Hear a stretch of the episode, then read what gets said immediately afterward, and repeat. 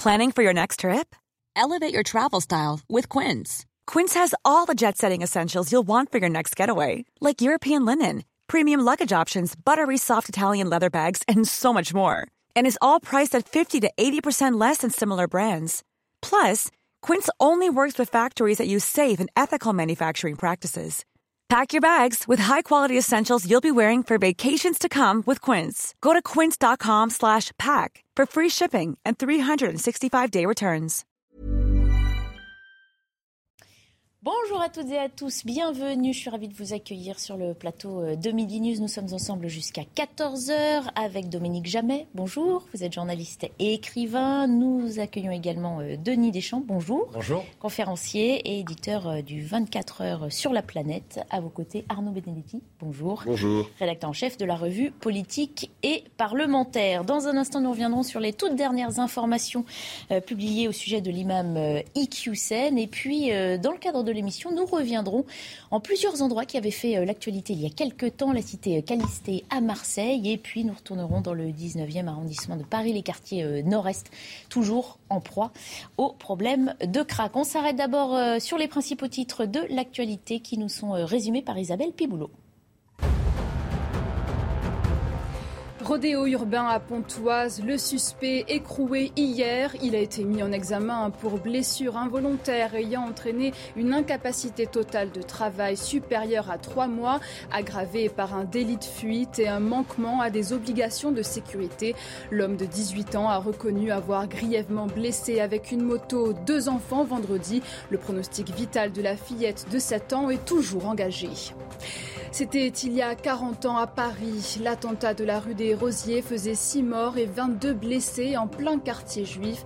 Un commando attaque à la grenade le restaurant cachère Joe Goldenberg avant de faire irruption dans l'établissement et d'ouvrir le feu. Seul un suspect a été incarcéré. Pour la première fois, un hommage de la nation sera rendu cet après-midi aux victimes en présence du ministre de la Justice.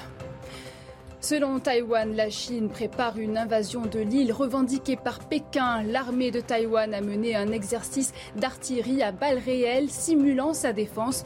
Un second est prévu dans deux jours. Jeudi dernier, la Chine a lancé d'importantes manœuvres militaires autour de Taïwan en réponse à la visite de Nancy Pelosi à Taipei, perçue comme une provocation américaine.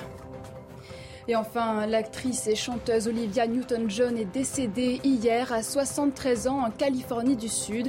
Sa coiffure et son blouson de cuir sont devenus cultes. Elle avait été rendue mondialement célèbre avec son rôle de Sandy dans la comédie musicale Grease. Son partenaire de jeu, John Travolta, lui a rendu hommage. Depuis 30 ans, la star australienne luttait contre un cancer du sein. Euh,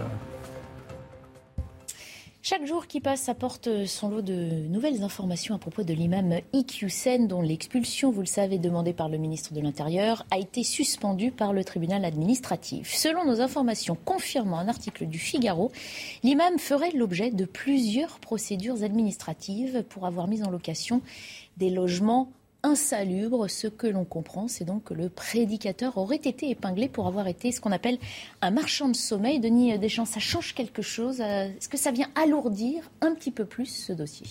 Je crains qu'on en apprenne encore un petit peu tous les jours. Euh, on déroule la pelote. Hein. Vous avez vu, euh, dimanche matin, on a appris qu'il était fiché S. Et seulement depuis 18 mois, ce qui est très court d'ailleurs par rapport à ses antécédents, puisque les premières alertes, c'est quoi, 2002 ou 2004, je crois. Euh, donc je crains qu'effectivement euh, la, justice aurait peut-être dû s'y intéresser bien plus tôt à ce garçon, euh, mais je pense que déjà ses premiers propos étaient déjà suffisamment répréhensibles pour pouvoir, comment dire, lui sceller un sort en dehors du territoire national. Mhm.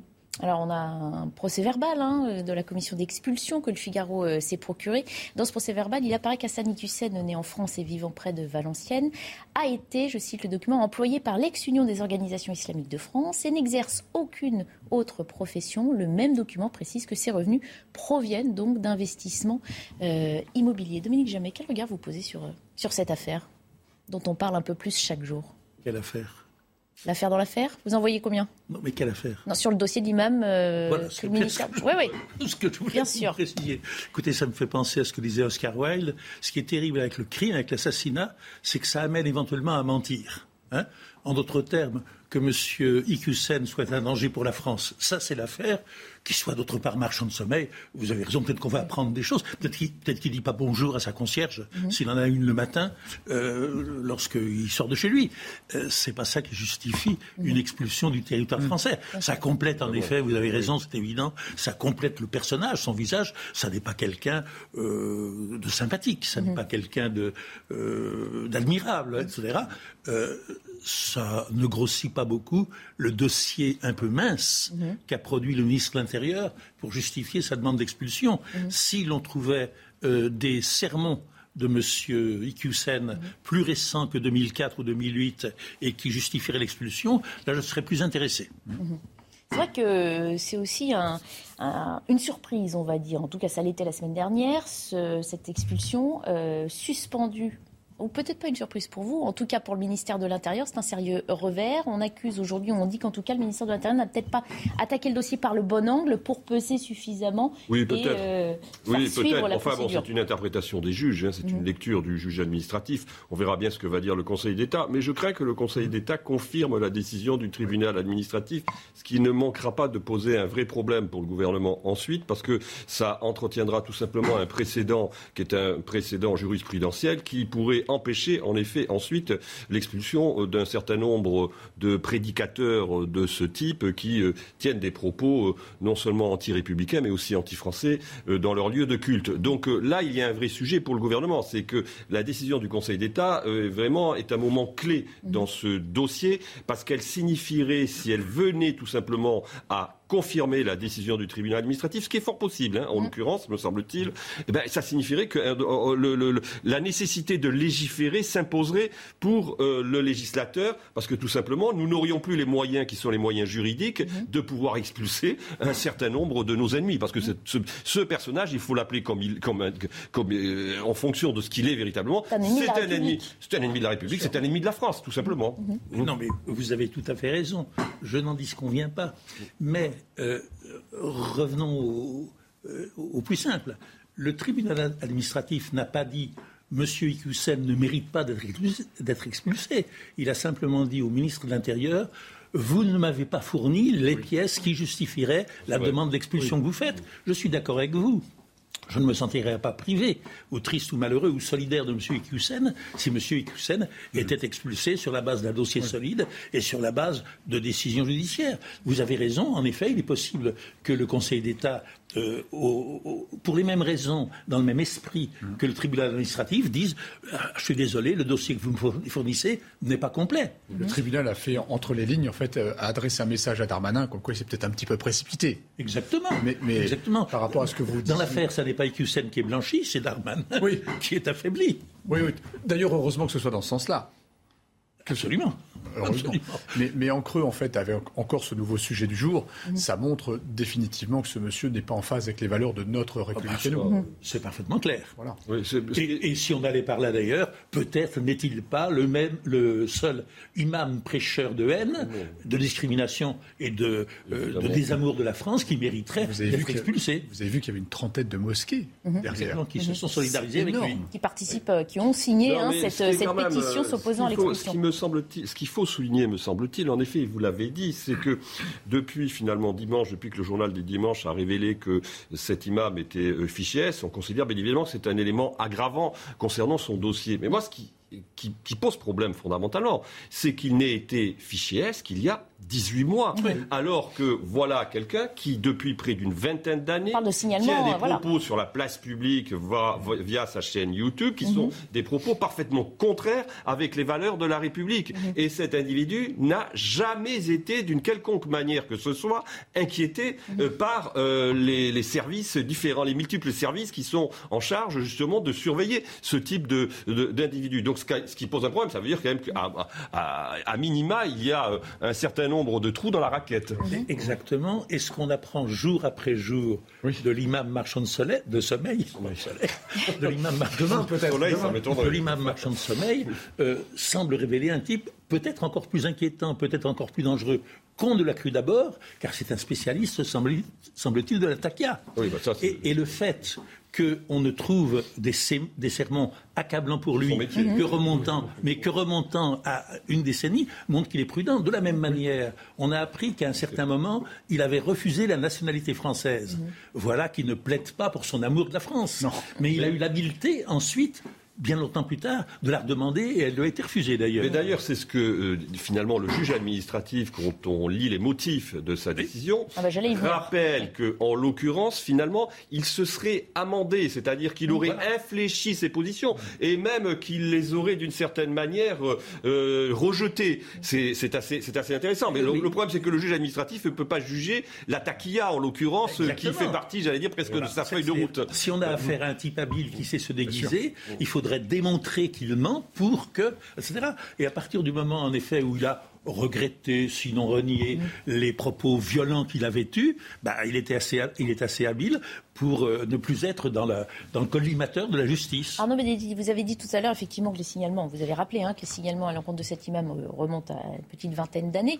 L'exécutif a aussi expliqué que, avant la promulgation de la loi de l'été 2021, de toute façon, son expulsion n'était pas possible, et c'est pour cela qu'on s'est armé d'un peu plus d'outils euh, pour euh, pouvoir euh, procéder à ces expulsions. On se rend compte aujourd'hui que, bon, bah, finalement, non, ça peut toujours être rejeté et ne pas aboutir. Bah, oui, parce que manifestement, de toute façon, si vous voulez, qu'est-ce qu'a fait le juge administratif? Il a mis en balance deux principes. Le principe du droit à une vie de famille pour un individu qui est expulsable et il a mis en balance finalement le droit qu'une société a à se protéger vis-à-vis d'un certain nombre de ses adversaires et vis-à-vis de ses ennemis. Il a jugé tout simplement que la mesure qui était prise par le ministère de l'Intérieur était disproportionnée au regard du droit à une vie de famille. Comment on explique ça aux yeux des ah ben, Français ah ben, C'est-à-dire ah, qu'on fait peser de la même façon la vie privée d'un individu anti-républicain et la menace ou en tout cas son anti-républicain. Il faut être clair, ça m'étonnerait que l'opinion publique suive la lecture du juge administratif.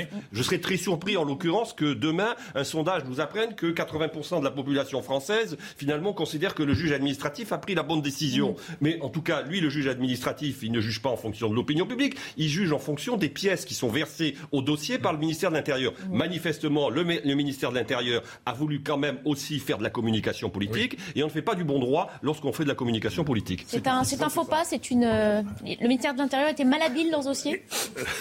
Soyons simples et revenons. Non, mais vu l'objectif de Gérald Darmanin, on se demande bien comment il a pu ne serait-ce que prendre le risque, ce dossier, même si évidemment le juge décide en Je ne suis pas dans les coulisses du ministère de l'Intérieur, mais je pense qu'il y en a qui se sont fait sérieusement engueuler pour ah. avoir fourni un, dossier insuffisant.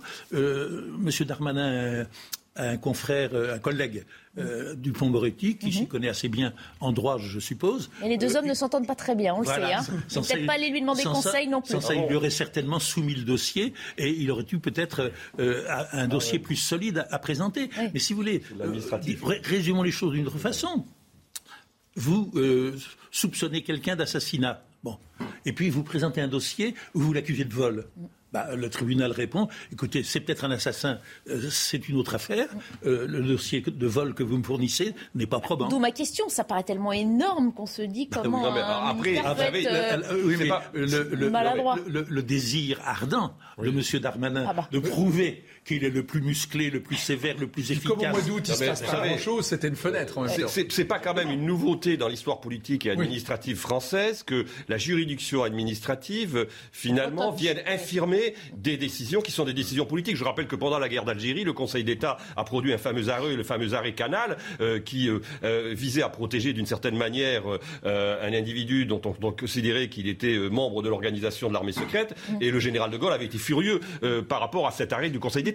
Donc c'est pas une nouveauté. Mais en même temps, cela amène à s'interroger sur les limites, les frontières entre le judiciaire et le politique, car le résultat de la chose, pour l'instant, c'est que le ministre de l'Intérieur, chargé de l'ordre public en France, dit il y a quelqu'un de très dangereux, voire pire que cela en France, je veux l'expulser, et que les juges lui disent non, et que pour l'instant il ne peut rien. Euh, il y aura peut-être bah, matière à repréciser les choses. Certains se sont de voir là l'indépendance de notre C'est vrai, c'est euh, Voilà, c'est pour ça que l'affaire n'est pas si simple. On peut interpréter les choses des deux et côtés. Puis en même temps, il y a aussi euh, peut-être l'envie farouche de, de, notre ministre de vouloir bénéficié d'une accalmie durant l'été pour essayer de faire parler de lui. On est au début du quinquennat.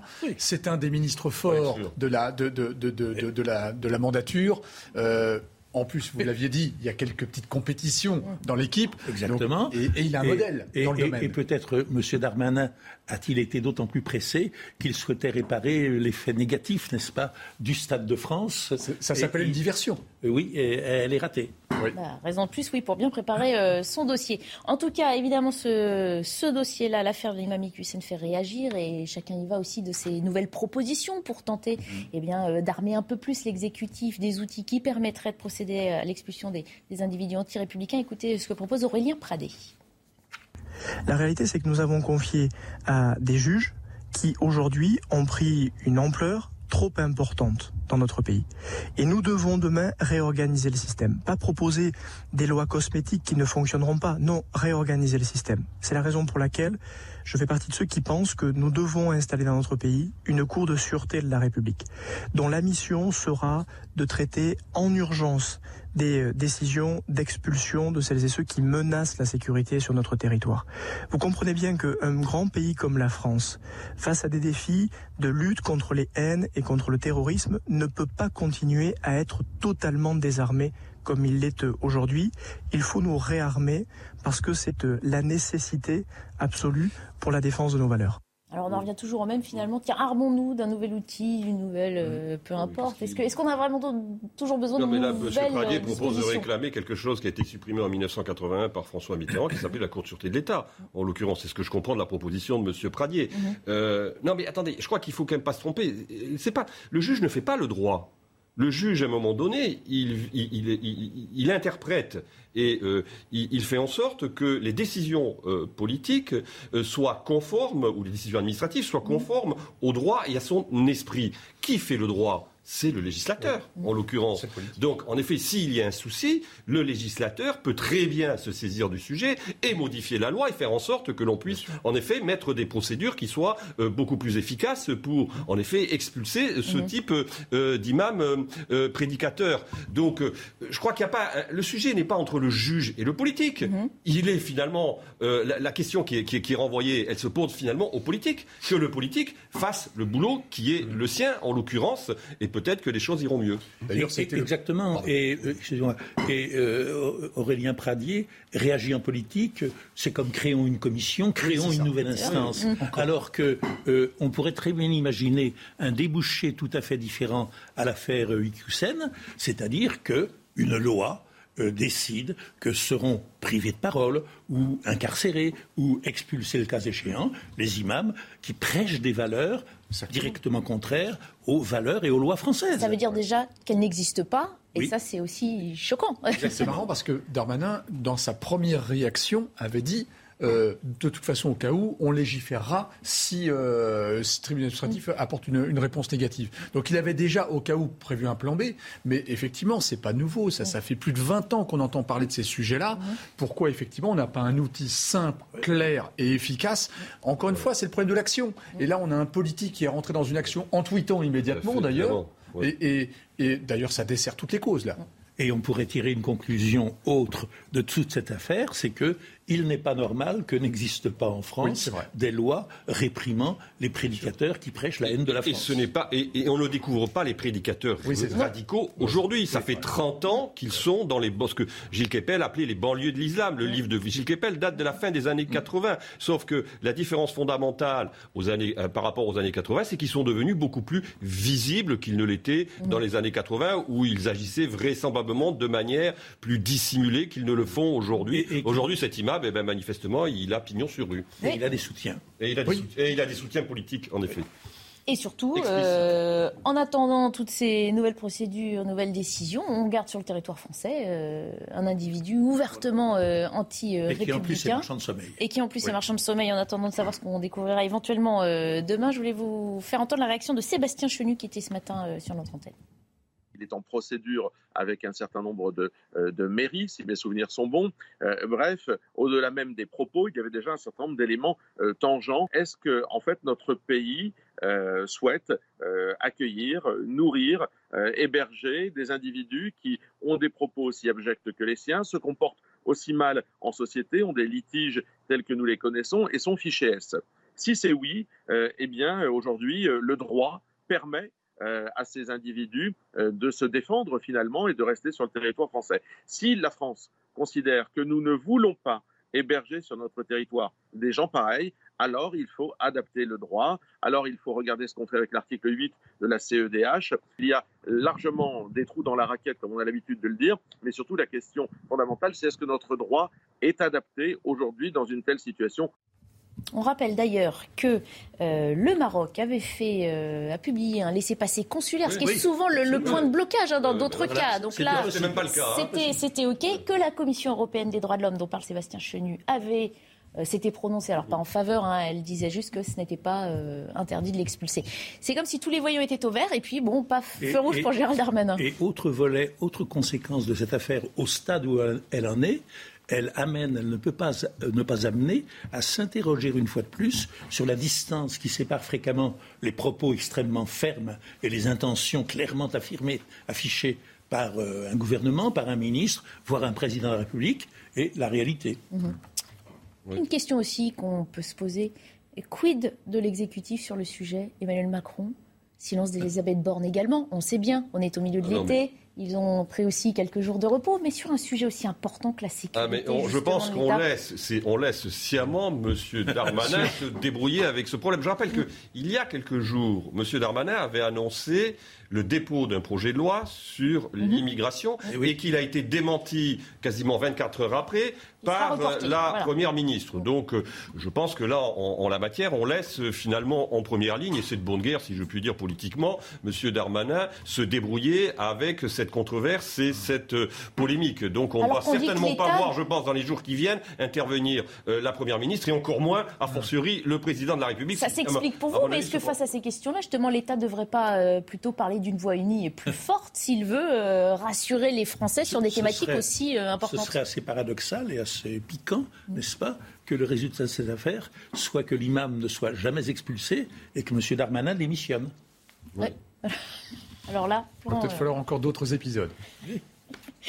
On va euh, changer de sujet euh, pour évoquer ce morceau de tweet qui a euh, rapidement disparu du fil Twitter d'Emeric Caron. Un retweet pour être précis avec voilà, un commentaire du député La France Insoumise. Regardez, il a écrit brièvement donc sur le réseau social BFM TV, chaîne française de propagande israélienne, du milliardaire israélien Drahi avec une suite de phrases donc on ne peut pas lire.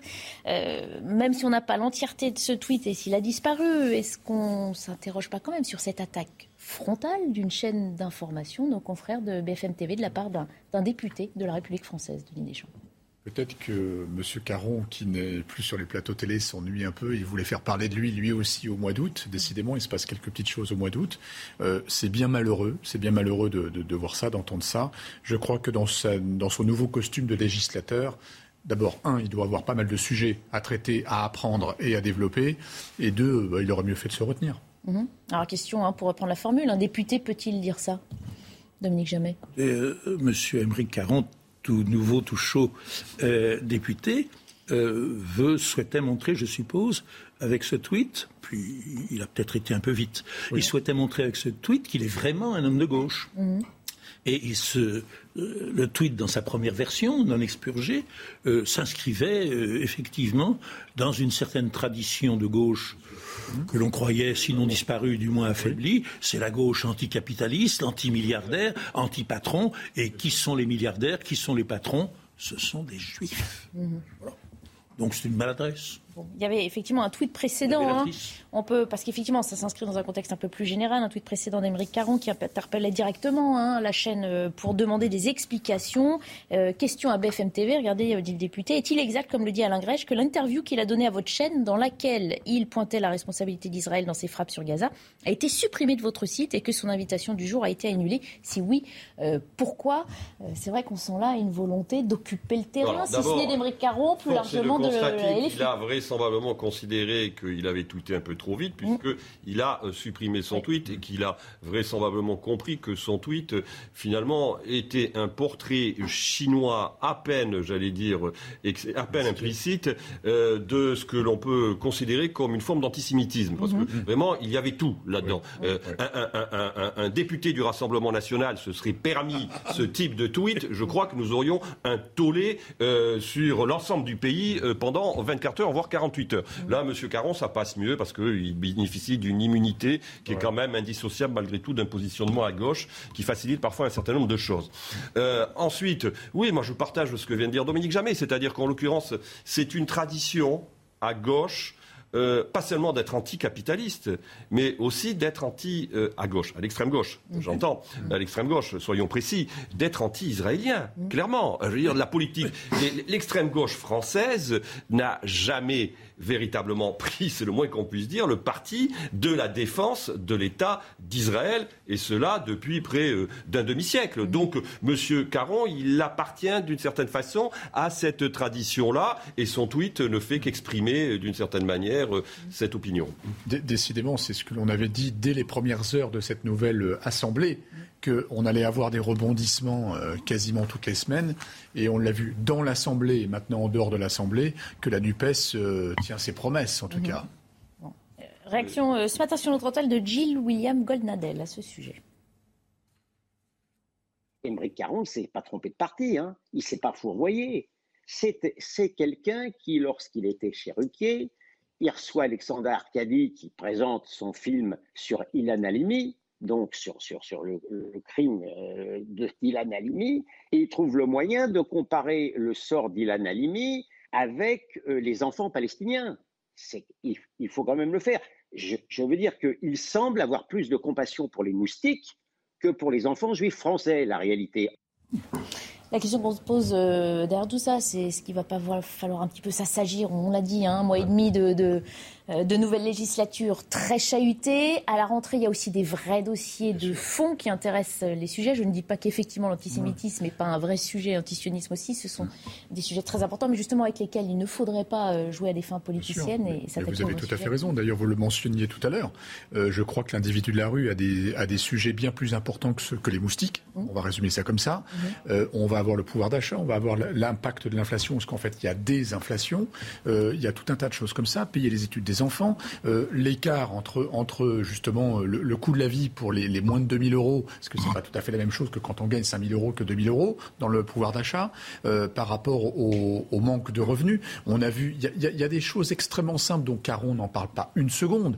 C'est qu'il y a eu l'explosion des crédits à la consommation pour boucler les fins de mois. Mmh. Mais ça représente des milliards. Là, il y a un vrai sujet, une bombe à retardement. Je pense que le législateur a des vrais sujets sur la table à la rentrée, et pas que. Hein. Mmh. Euh, je pense que là, il, aurait mieux fait de s'abstenir. Ça veut dire aussi qu'il va falloir resserrer les rangs de cette euh, NUPES hein, pour euh, aussi. Euh, non, mais d'abord, j'allais dire, c'est une mise en jambe, euh, c'est une nouvelle législature, c'est une législature qui, il faut s'en féliciter pour une fois, représente, me semble-t-il, le pays politique dans sa diversité, ce qui n'était pas le cas, c'est le moins qu'on puisse dire, des précédentes législatures et notamment de la dernière, et qu'on a un certain nombre de nouveaux jeunes députés qui, euh, sur tous les bancs, euh, arrivent avec enthousiasme et veulent manifester leur présence d'une certaine manière. Ensuite, après, moi, moi je hein, suis toujours gêné par l'utilisation compulsive des réseaux sociaux mm. par euh, les politiques et par les parlementaires. Je considère que ça ne contribue pas à la sérénité euh, du débat. Cette Assemblée est partie plutôt avec un a priori favorable, me semble-t-il, du point de vue de l'opinion, parce que justement, c'était une Assemblée qui remettait le Parlement au cœur du débat démocratique. C'est mm. une Assemblée qui permet de mieux contrôler l'exécutif et parfois de mieux contrôler ce que d'aucuns considèrent comme une forme d'arrogance de l'exécutif. Ça, c'est le côté positif. Mais il va falloir faire très attention, parce que la France a été aussi un pays qui a été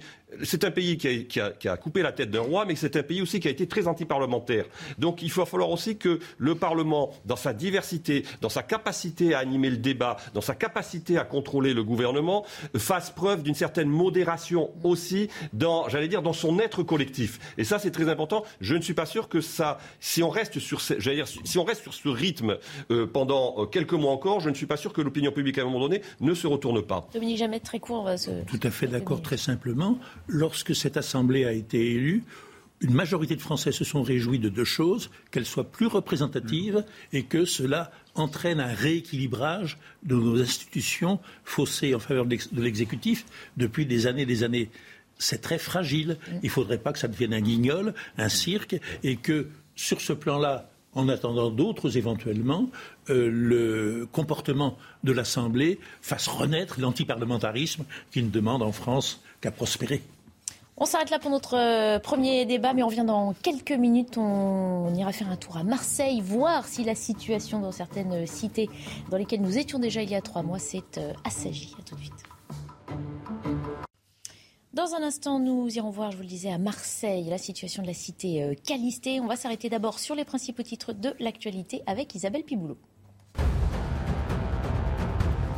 Des tonnes d'agrumes bloquées dans des ports européens risquent d'être détruits. La raison Une opposition entre l'Afrique du Sud et l'Union européenne autour des règles d'importation.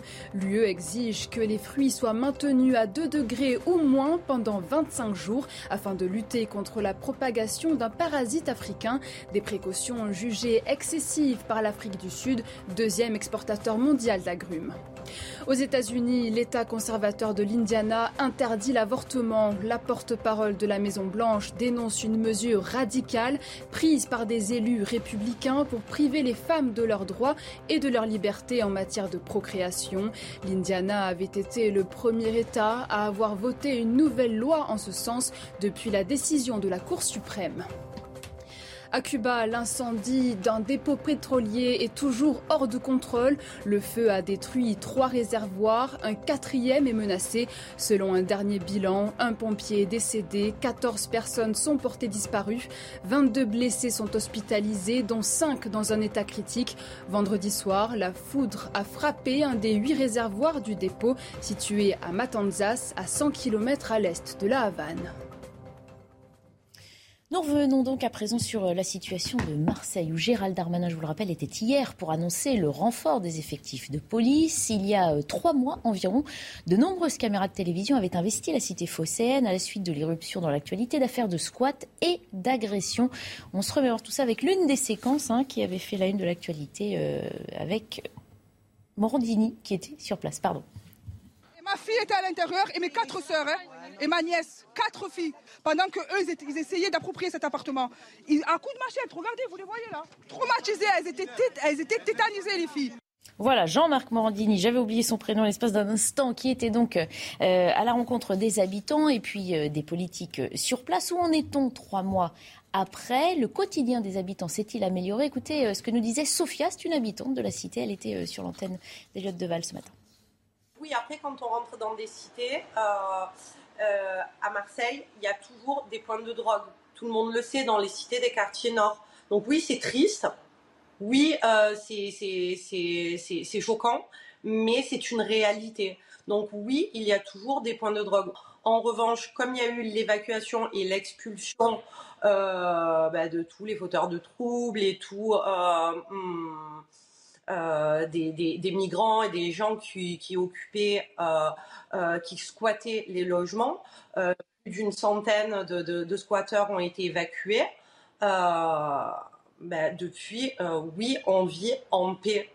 Voilà, le, euh, ben, le, constat est donc posé. Les squatteurs ont été évacués au mois de mai. Cette question-là est donc réglée, mais la situation, nous disait Sophia, est toujours compliquée en raison de ces problèmes récurrents de trafic de drogue. On va regarder ce reportage de Fabrice Elsner, Sandra euh, Chiombo, avec le récit de Quentin Gribel, et puis on discute de toutes ces problématiques ensemble.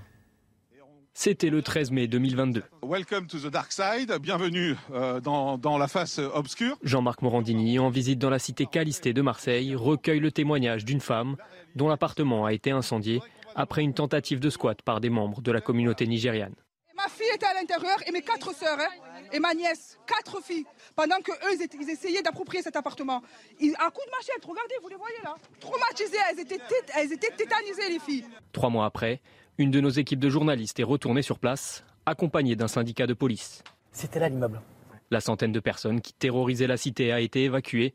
Les points de deal de drogue, eux, semblent toujours intacts. C'est des immeubles, il y a plein d'endroits où ça dit. Alors ils changent régulièrement parce que les services de police font quand même le job. Hein. Ils, essayent de les interpeller régulièrement. Donc ils n'hésitent pas à changer régulièrement de point de stup.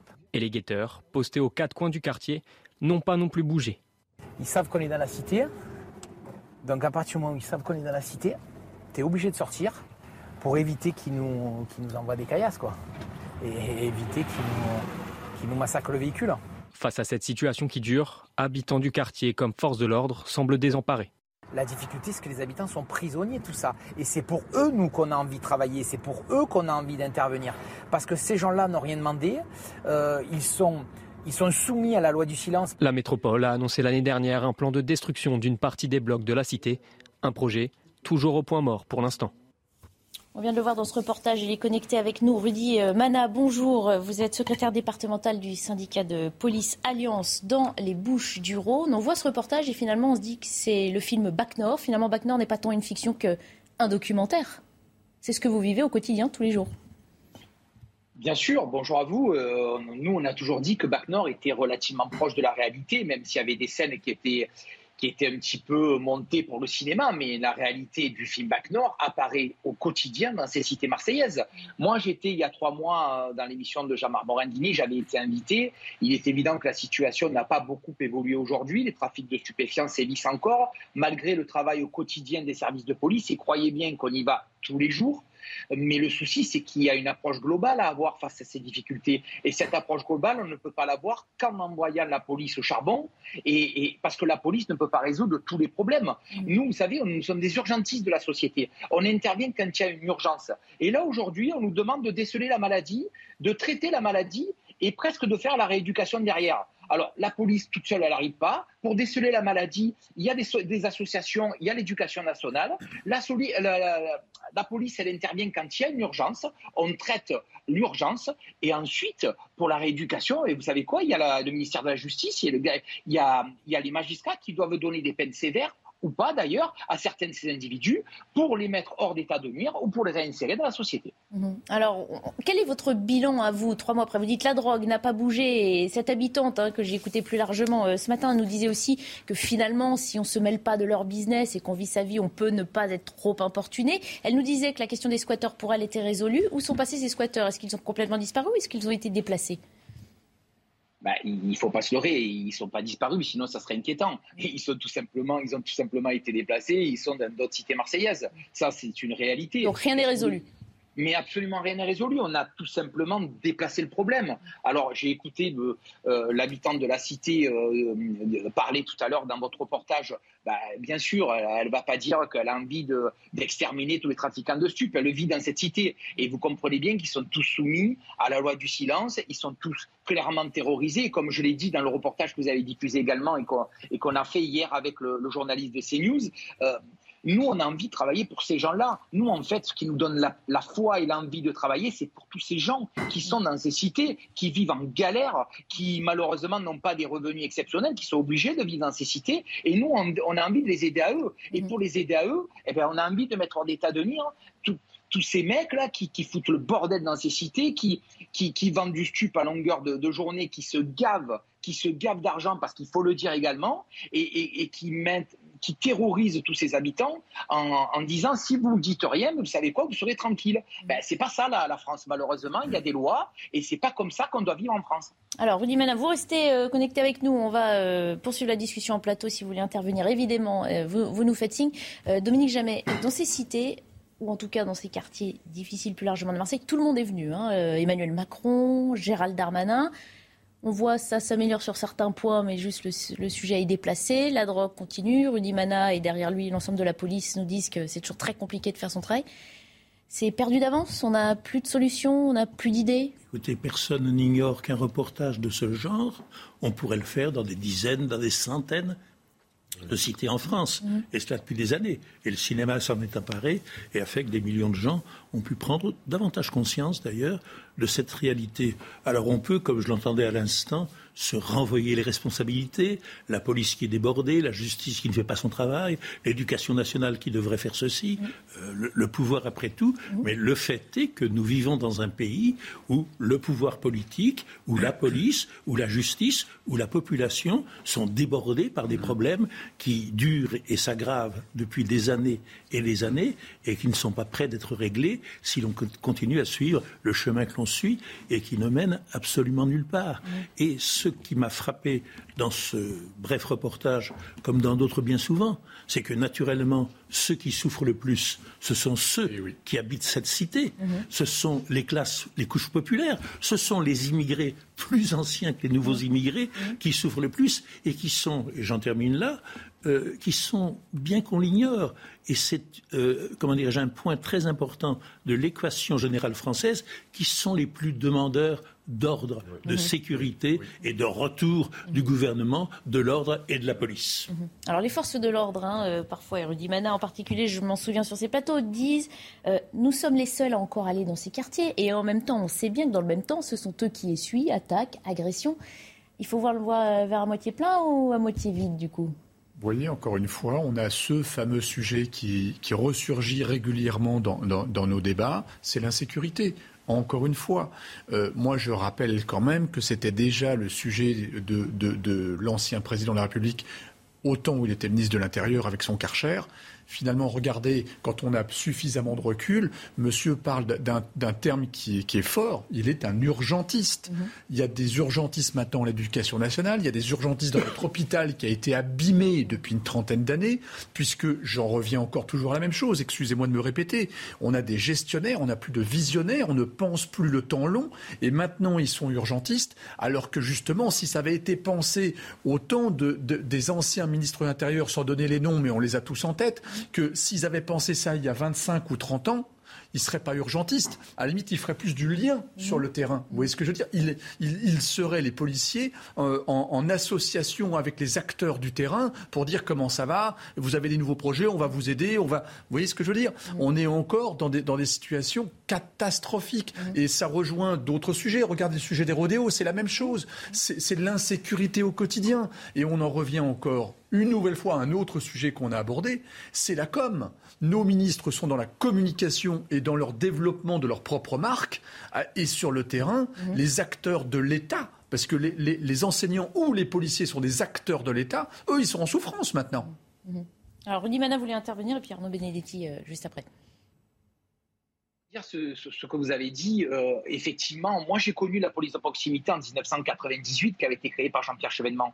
Je l'ai faite cette police de proximité et croyez bien qu'il y avait une vraie efficacité. Je parle de 1998.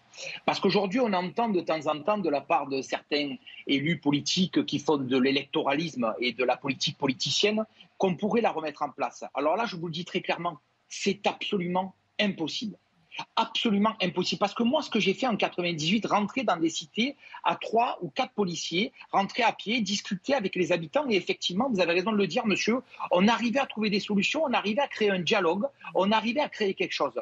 Aujourd'hui, depuis ces, ces 30 ans qui sont passés, ces 24 ans qui sont passés, ça serait absolument impossible parce que le dialogue est rompu depuis ces 24 ans. Et aujourd'hui, quand ils voient rentrer des policiers dans leur cité, dans leur zone à eux, dans leur territoire à eux, ils nous voient comme des ennemis ce qu'ils ne voyaient pas forcément en 1998 ou 99. Aujourd'hui, nous sommes des ennemis, des ennemis de la République, nous sommes des ennemis de leur territoire. Nous sommes des ennemis pour que eux puissent faire proliférer leur business. Et ça, c'est une vraie difficulté. Alors j'entends parler parfois de la solution miracle. On ressort toujours des, on ressort toujours des vieilles, des vieilles méthodes. Alors j'ai entendu le Karcher pendant la, la période électorale. C'était, c'était hallucinant d'entendre un truc comme ça. On nous a aussi sorti la police de proximité. Mais aujourd'hui, il faut se dire que derrière ces policiers, il y a des hommes. Et moi aujourd'hui, clairement, rentrer à quatre policiers à pied dans une cité marseillaise, clairement, c'est impossible. C'est ça qu'il faut comprendre. Et cette rupture du dialogue a fait que c'est devenu impossible et c'est bien triste. Arnaud Benedetti, on a finalement favorisé l'abandon de ces quartiers. Quand on reparle du manque de lien social, on parle aussi d'un abandon des, services euh, euh, publics, de la disparition de certaines associations, du sport, des clubs qui euh, faisaient partie de ce tissu social pour prévenir la dérive. On a d'abord le sentiment d'un enlisement. Mais si vous voulez, la situation est certes aujourd'hui très dégradée, mais elle était déjà très dégradée il y a une vingtaine d'années. Mm. Ce n'est pas quelque chose de fondamentalement nouveau, sauf qu'en effet, ça s'est intensifié. Moi, je crois qu'il y a trois facteurs. D'abord, il y a un facteur économique. Mm. Il y a une économie parallèle, il y a une économie souterraine, et il y a des gens qui ont donc tout à fait intérêt à ce que l'on les laisse tranquilles pour faire euh, leur petit business, mm. tout simplement, ou leur gros business en l'occurrence. Donc ça, c'est une réalité. C'est le premier point. Deuxième point, vous avez un facteur qui, j'allais dire, est politique, c'est-à-dire un facteur qui est lié finalement à un abandon progressif depuis près de allez, 40 ans pour aller très vite, euh, de ce qui faisait finalement le moteur de la cohésion de la société française, nonobstant ses différences, c'est-à-dire des politiques d'assimilation là aussi, euh, depuis maintenant les années 80, pour aller très vite, hein, le début des années 80, on a globalement changé de discours dans les élites politiques et dans les élites administratives sur la façon dont on devait fabriquer des citoyens et fabriquer des Français. Et on en paye aujourd'hui le prix lourd, d'une certaine manière, avec ben, des expressions de séparatisme, de sécessionnisme qui prennent diverses formes un peu partout dans les cités et, et, ailleurs. Puis le troisième point, en effet, c'est le facteur régalien. Mais j'allais dire, le facteur régalien, il arrive vraiment au bout de piste, parce que, in fine, si vous n'avez pas traité le problème économique, si vous n'avez pas traité euh, le problème culturel, euh, le facteur régalien il ne peut en effet, comme ça a été très justement dit, n'être euh, que assimilé à un guichet d'urgentiste. C'est-à-dire qu'on vient essayer d'éteindre un incendie avec euh, euh, des, j'allais dire, des, arrosoirs qui sont beaucoup trop, beaucoup, pas assez volumineux pour éteindre l'incendie. Donc, on a là une accumulation en effet de, difficultés qui font qu'aujourd'hui, on a en effet ce sentiment d'enlisement. Mmh. C'est vrai, je voudrais rebondir sur un des points, parce que je, souscris tout à fait. Un des points, c'est le changement paradigmatique des années 80 où effectivement, en fait, la notion d'assimilation a été euh, a, changé, a totalement changé. Et là, on en a les fruits maintenant. Mm. Euh, notre école a eu sa part. Euh, le, le, le, vivre ensemble a été redéfini. Et en fait, on n'a pas assimilé une certaine une certaine population. on a continué à, comment dire à garder ces, ces, ces barres d'immeubles qui ont été utiles à un certain à un certain moment dans notre histoire. Mais justement, les années 80, souvenez-vous, nous étions très très jeunes, mais c'était les années fric, c'était tout un tas de choses comme ça, la technologie qui, mhm. définissait des nouveaux possibles, notamment en bourse. Hein. Moi, je viens du monde de la finance. Mhm. Et en fait, c'est à ce moment-là où on aurait cassé ces barres d'immeubles et on aurait refait tout un ensemble de zones pavillonnaires. Ça aurait tout changé. Parce que en 40 ans, regardez aujourd'hui, on, on sacrifie des terres agricoles pour des entrepôts XXL de plusieurs dizaines d'hectares. Les terres agricoles, on les aurait confiées à un habitat différent, ça aurait tout changé. Mhm. On va revenir sur. Euh, on reste dans ces thématiques, hein, mais sur euh, cette nouvelle attaque, puisque les forces de l'ordre ont été une nouvelle fois prises pour cible. Cette fois à Compiègne, le commissariat a été visé par des tirs de mortier dans le quartier sensible du Clos des Roses, connu pour euh, son trafic de stupéfiants. L'une de nos équipes a pu suivre une patrouille de la BAC organisée justement en réponse à cette attaque. L'objectif des policiers étant de montrer aux habitants que les forces de l'ordre sont belles et bien présentes pour les protéger. C'est un reportage exclusif signé Sacha Robin avec le récit de Clémence Barbier.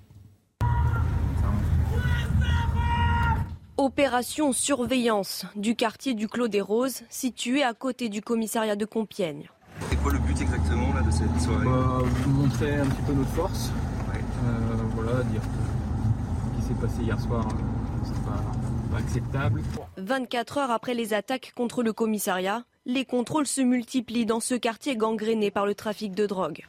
On va faire un petit tour dans le Chaque recoin de l'immeuble est scruté. Cette nuit-là, plusieurs sachets de drogue sont saisis. C'est quoi exactement? C'est quoi? Je pense que c'est le numéro, ça. Non, non, c'est de la beuh. C'est quoi son petit Autour des immeubles, les policiers tombent aussi sur une arme de poing. H. En deux ans, 94 épisodes de violences urbaines ont été recensés à Compiègne, dont 90 au Clos des Roses. Face à la situation, les habitants sont désabusés montrer à la population qu'ils ne sont pas abandonnés et qu'ils continuent à faire le boulot. Trois auteurs des violences de dimanche soir ont été interpellés et placés en garde à vue. Rudy Mana, vous êtes toujours connecté avec nous. On entend notre reportage à deux reprises ce policier dire euh, vouloir montrer que les forces de l'ordre sont bien là. Message adressé en tout premier lieu aux délinquants. Message également, dit-il, pour rassurer les habitants. Vous nous avez dit exactement la même chose hein, dans le reportage sur Marseille tout à l'heure. C'est très noble. Est-ce que ce n'est pas un petit peu vain finalement, euh, vu le contexte qu'on a décrit tout à l'heure? Est-ce que dans quelle mesure ça rassure les habitants finalement et dans quelle mesure eh bien, les délinquants entendent que la force policière est encore là? Clairement, de toute façon, ils n'entendent plus. Il y a longtemps qu'ils ne l'entendent plus, parce que quand on se met à attaquer des commissariats de police, quand on se met, on, voit les violences commises sur les forces de l'ordre qui augmentent d'année en année. Euh, quand on voit tout ça dans un pays comme la France, ça veut dire qu'il n'y a plus de respect. Il n'y a plus de respect de l'autorité, il n'y a plus de respect de l'État. Et on voit vraiment très clairement d'année en année que ce respect euh, ça me nuise d'année en année, quoi. Ils deviennent de plus en plus ridicules. Donc, qu'est-ce que vous voulez qu'on fasse? Il faut bien qu'on réagisse vis-à-vis de ça. Donc, nous, la moindre des choses qu'on peut faire, c'est de réagir et de montrer que malgré tout, on est là. Mais la réaction qu'il faudrait avoir, vous savez quoi? J'ai entendu dans votre reportage qu'il y avait trois mecs qui avaient été interpellés pour ça. Mais franchement, il faut qu'ils prennent 15 ans de ballon. Il faut qu'ils prennent 15 ans de ballon. Et vous savez ce qu'on dit? Oui, mais on n'a pas la place de les enfermer 15 ans. Eh bien, vous savez quoi, on la trouve la place. Quand on ne l'a pas, on la trouve. Pour des gens comme ça, on la trouve. Il faut qu'on fasse passer des messages. Il faut qu'à un moment donné, les gens comprennent, ces voyous comprennent, que quand on s'en prend à un policier, à un gendarme, à un militaire, à un, euh, à un agent hospitalier, à des médecins, il faut qu'ils comprennent qu'ils vont aller en prison et qu'ils vont aller en prison dans des conditions tant pis si elles ne sont pas bonnes. Parce que si on continue à faire euh, le pays des droits de l'homme, le pays des bisounours, mais ça va être de pire en pire. C'est juste ça qu'il faut comprendre. J'entendais un interlocuteur à vous tout à l'heure euh, qui est invité sur le plateau, un invité du plateau, qui dit ça fait 40 ans que cette situation part en déliquescence. Mais elle va encore continuer, mais elle va continuer jusqu'où? Elle va continuer jusqu'à quand? Jusqu'à ce qu'il y ait euh, un état dramatique de la France. Il faut maintenant juste comprendre que puisqu'on n'a pas de vraie solution, la, seule solution que je vois aujourd'hui, ben, ces trois mecs là qu'on a interpellés, il faut les mettre 10 à 15 ans au placard. Et pendant 15 ans, ils nous emmerderont plus et ils attaqueront plus des flics et ils attaqueront plus des commissariats. Et vous savez quoi, dans la cité, je vais vous dire quelque chose. Dans la cité, le mot, il va passer. Et ils vont se dire, oh là là, mais c'est pas bon d'attaquer un commissariat parce qu'on part 15 ans au placard. Donc il faut faire autre chose et ils attaqueront plus des policiers, ils attaqueront plus des agents hospitaliers, ils attaqueront plus des profs ou des pompiers. C'est le seul message aujourd'hui qu'on peut faire passer. Parce qu'aller dans les cités, faire la réaction, c'est la moindre des choses qu'on peut faire. Mais une fois qu'on est passé eh ben, ils rigolent après les mecs. Deux, trois jours après, on ne peut pas faire que ça, parce que nous, on protège tous les concitoyens. On n'est pas des policiers que dans certaines cités. On est, les, gardiens de la paix, un terme formidable, gardien de la paix. On est les garants de la paix publique de tout le territoire français. Et quand moi, on perd du temps avec ces mecs-là, à faire semblant d'aller les contrôler, d'aller dans leur cité, c'est sûr qu'on qu'on les emmerde quelque temps, on les a mis quelque temps. Mais c'est pas suffisant. On a chopé trois mecs, il faut qu'ils prennent dur, il faut qu'ils prennent sévère, de manière à ce qu'ils comprennent à minima que ça, ça ne se fait pas. Mhm. Plus de fermeté, Dominique Jamais. C'est ce qu'on entend de la part de l'ensemble des policiers eh ben, aussi, qui se sentent désemparés, lassés de faire un boulot euh, qui, au final, est inefficace. On, en on entend, voilà où on en est, voilà où on en est. Et euh, parmi les raisons assez nombreuses qui ont entraîné le discrédit du Parti socialiste, puis de l'UMP, les Républicains, mm. je ne sais plus comment ça s'appelle, etc. Il y en a une qui est évidente. Pendant 20 ans, la gauche a nié le problème. Mm. Il n'y a pas de problème, c'est pas vrai. Vous êtes des racistes, c'est tout ce que ça veut dire, etc. Et puis pendant 20 ans après, la droite a dit laissez-nous faire, on va le régler le problème, Karcher, etc., etc. Et c'était euh, évidemment un mensonge. Lorsqu'il y avait négation du problème et une redemontade lorsqu'on prétendait euh, qu'on allait régler le problème. Bon, ben, qu'est-ce qui se passe? On laisse une maladie gagner, on laisse la fièvre monter. Donc évidemment, il faut les remèdes sont de plus en plus des remèdes de cheval et il faudrait des doses de plus en plus fortes. de médication pour venir à bout d'un problème qu'on a laissé empirer dans des proportions inimaginables.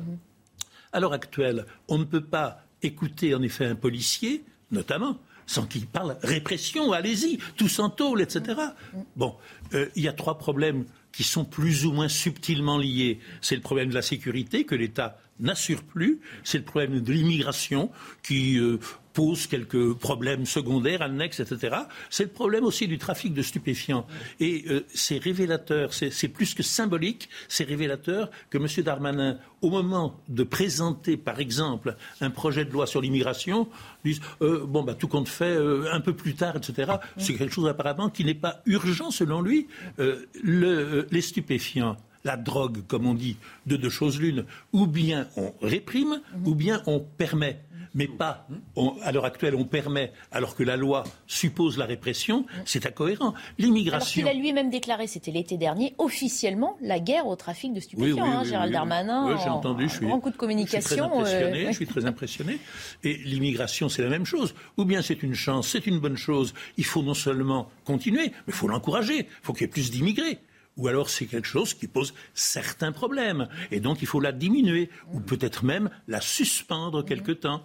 Et l'absence de résolution, l'absence d'efficacité du pouvoir est quelque chose d'absolument stupéfiant. Un manque de, courage, de, volonté politique. Il y a plusieurs choses d'abord, parce que moi je pense que finalement la communication politique euh, des responsables politiques devient profondément contre-productive. D'ailleurs la communication politique est devenue une langue morte, parce que, in fine... Euh, Elle lasse tout le monde. Bah c'est-à-dire que les émetteurs aujourd'hui, que sont un certain nombre de responsables politiques, ne se rendent même pas compte que les, les, les, récepteurs que nous sommes, euh, nous n'écoutons même plus ce qu'ils disent, ou nous ne croyons bien évidemment même plus à ce qu'ils disent, parce que ah, les prenait, la situation, si on les prenait au sérieux, la situation, la situation est telle qu'elle vient infirmer quasiment dans la nanoseconde ce qu'ils, euh, ce qu'ils, ce qu'ils expriment. Donc ça, c'est un vrai sujet.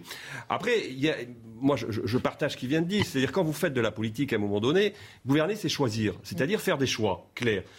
Il faut qu'on soit clair sur euh, la, consommation euh, de cannabis.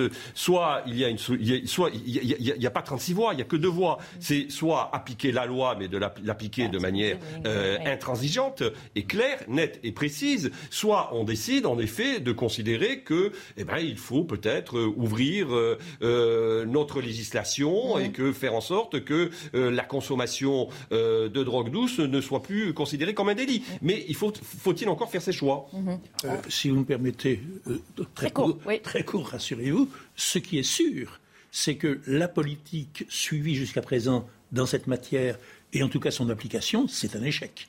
Il y, a beaucoup plus de gens qui se droguent qu'il y a 50 ans. Et on en parlera dans un instant parce qu'on abordera ces questions du crack hein, qui ne sont pas résolues euh, non plus dans le, nord-est parisien. On va remercier euh, Rudy Manas, secrétaire départemental du syndicat de police Alliance dans les Bouches-du-Rhône d'avoir participé à, notre plateau aujourd'hui. Très bonne journée à vous Rudy Manas. On se quitte quelques minutes et on poursuit nos débats animés ce matin. Gardez euh, votre dynamisme. À tout de suite. Midi pile, bienvenue si vous nous rejoignez dans euh, Midi News. Avant de reprendre euh, nos débats, nous allons euh, évoquer les principaux titres de l'actualité avec un petit journal signé Isabelle Piboulot. Bonjour Isabelle. Bonjour Barbara. Bonjour à tous. Incendie entre l'Aveyron et la Lozère. Au moins 700 hectares ont été brûlés. Plus de 3000 personnes ont été évacuées cette nuit à titre préventif. Elles ont été délogées de campings ainsi que des villages de Rivière-sur-Tarn et de Mostuéjoul. En fin de matinée, le feu ne progressait plus. Parti hier de Lozère, il a été déclenché par un engin agricole. Et outre les incendies, la France fait face à une sécheresse historique. Conséquence, certaines communes sont contraintes de limiter leur consommation d'eau, comme à Seyan dans le Var. Les nappes phréatiques sont à sec et ravitalisées par un camion-citerne. Et pour éviter toute surconsommation, la police effectue des contrôles hebdomadaires directement chez l'habitant. Reportage de Quentin Gribel. Daniel est chauffeur de bus scolaire. Mais depuis début juillet, ce ne sont pas des enfants qu'ils transportent, mais 7500 litres d'eau dans un camion-citerne. Pour c'est vital, hein, ils n'ont pas d'eau. Car dans le village, les deux forages utilisés habituellement sont à sec. Alors chaque jour, Daniel enchaîne les allers-retours entre une borne d'eau et ce réservoir qui alimente plusieurs centaines de foyers. Ben là, je raccorde à la pompe. Avec la sécheresse et l'absence totale de précipitations depuis l'hiver dernier, cette solution exceptionnelle devient presque la norme. La situation euh, devient de plus en plus complexe de jour en jour. Le maître mot euh, sur notre territoire, c'est euh, économiser l'eau et essayer de la partager. Et pour veiller à ce partage, la police municipale sillonne la commune. Accompagné d'un agent municipal, il vérifie la consommation des foyers et en cas d'excès, ils installent un réducteur de débit directement sur l'arrivée d'eau. Ça, c'est ce qu'on met pour, euh, pour réduire la, consommation d'eau. Ça réduit bien, mais ça, ils ont quand même de l'eau. Si la situation se poursuit, des mesures encore plus drastiques pourraient être prises par la commune. Parmi elles, la coupure de l'eau durant la nuit. Rodéo urbain à Pontoise, le suspect écroué hier. Il a été mis en examen pour blessure involontaire ayant entraîné une incapacité totale de travail supérieure à trois mois, aggravée par un délit de fuite et un manquement à des obligations de sécurité. L'homme de 18 ans a reconnu avoir grièvement blessé avec une moto deux enfants vendredi. Le, le pronostic vital de la fillette de 7 ans est toujours engagé. Écoutez la réaction de Thierry Mariani, député européen du Rassemblement national il était l'invité de la matinale de CNews. Il y a les méthodes d'intervention qui sont mmh. discutables, au sens qu'on doit les discuter. La logique en France, vous le savez, c'est de ne pas euh, poursuivre. Mmh. Pour euh, éviter les dommages collatéraux voilà, éventuels. La logique en Grande-Bretagne, c'est de percuter. Mmh. Alors pourquoi on ne va pas probablement venir à ça en France? Parce qu'on a la trouille des, immeubles, des, des émeutes de quartier. Voilà, on percute, on peut blesser la personne. Mais euh, la personne qui fait un rodéo, je vous rappelle que si elle blesse quelqu'un, ça ne la gêne pas. Euh, donc il faut aujourd'hui euh, être absolument ferme sur ce dossier. La seule application de la loi, c'est quoi? C'est la destruction du matériel. Le monde de la mode en deuil. Le couturier japonais Issey Miyake est décédé à l'âge de 84 ans dans la soirée du 5 août. Sa carrière s'est étendue sur plus de 50 ans. Réputé pour ses vêtements graphiques et structurés, Issey Miyake mêlait les arts plastiques et la mode en utilisant par exemple la technique de l'origami pour créer des collections au volume unique. Votre prochain point sur l'actualité sera dans 30 minutes et tout de suite, c'est votre JT Sport. Votre programme avec Citia Immobilier. Pour tous vos projets, pensez Citia Immobilier. Bien chez soi.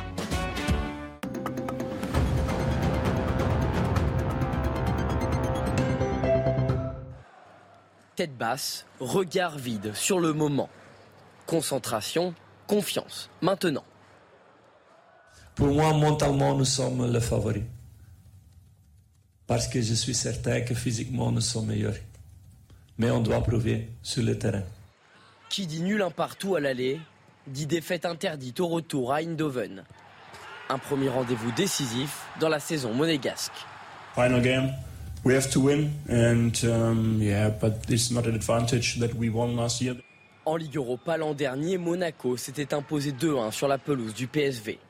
Une autre époque, surtout que sur le rocher, changement et jeunesse sont de mise. Alors un peu d'expérience ne fera pas de mal.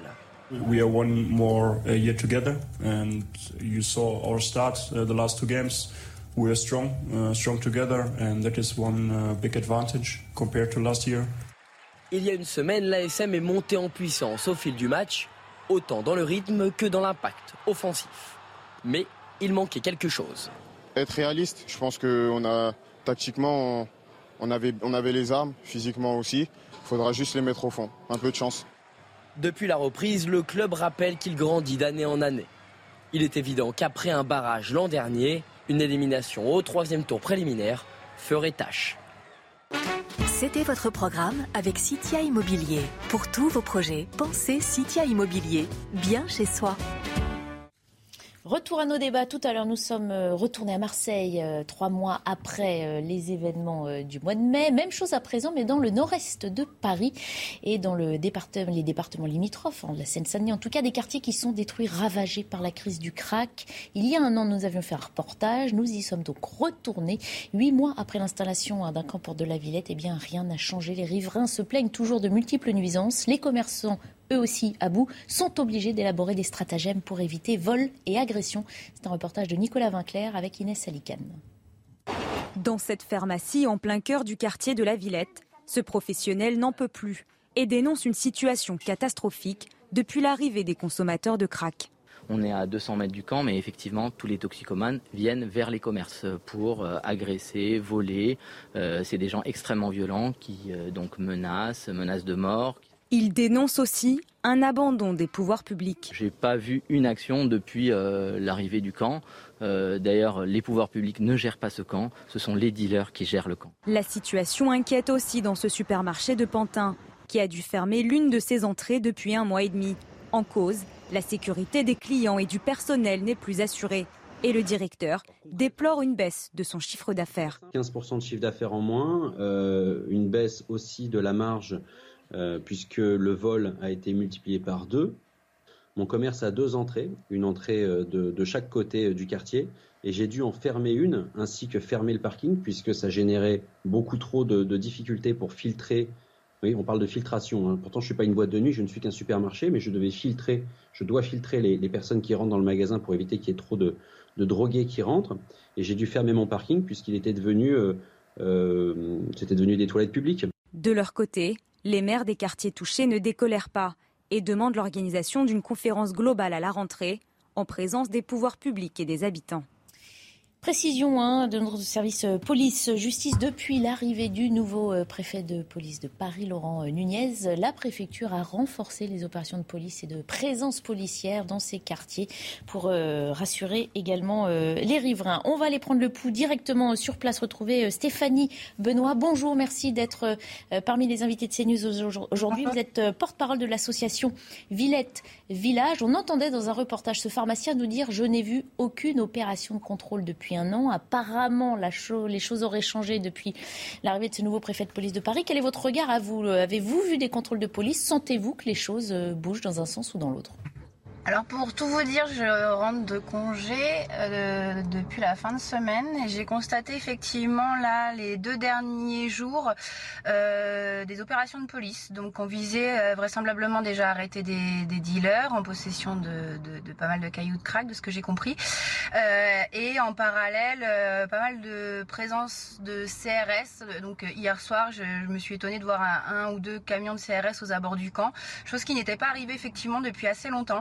Donc euh, c'est ce qu'on demandait depuis le début, c'est ce que le préfet l'allemand nous avait promis aussi, euh, des promesses qui ont été faites un peu dans le vent et euh, aujourd'hui on semblerait se soucier un peu plus de notre sécurité. Donc on est ravi de voir que le préfet Monsieur Nunez prenne notre sécurité un peu plus au sérieux. On espère que ça va continuer et on espère que ça va pas non plus, ça ne cache pas non plus la recherche d'autres mesures plus importantes et qui résoudront, j'espère à terme définitivement ce problème. Justement, que demandez-vous, vous, riverains, à terme Si on essaye d'aller voir un petit peu plus loin, on brandit toujours aussi euh, euh, ces Jeux Olympiques, hein, dans moins d'une année maintenant, euh, qui sont effectivement un délai très important si on veut assainir le quartier, d'une part pour les riverains, et puis ensuite pour les touristes et visiteurs qui viendraient à cette occasion.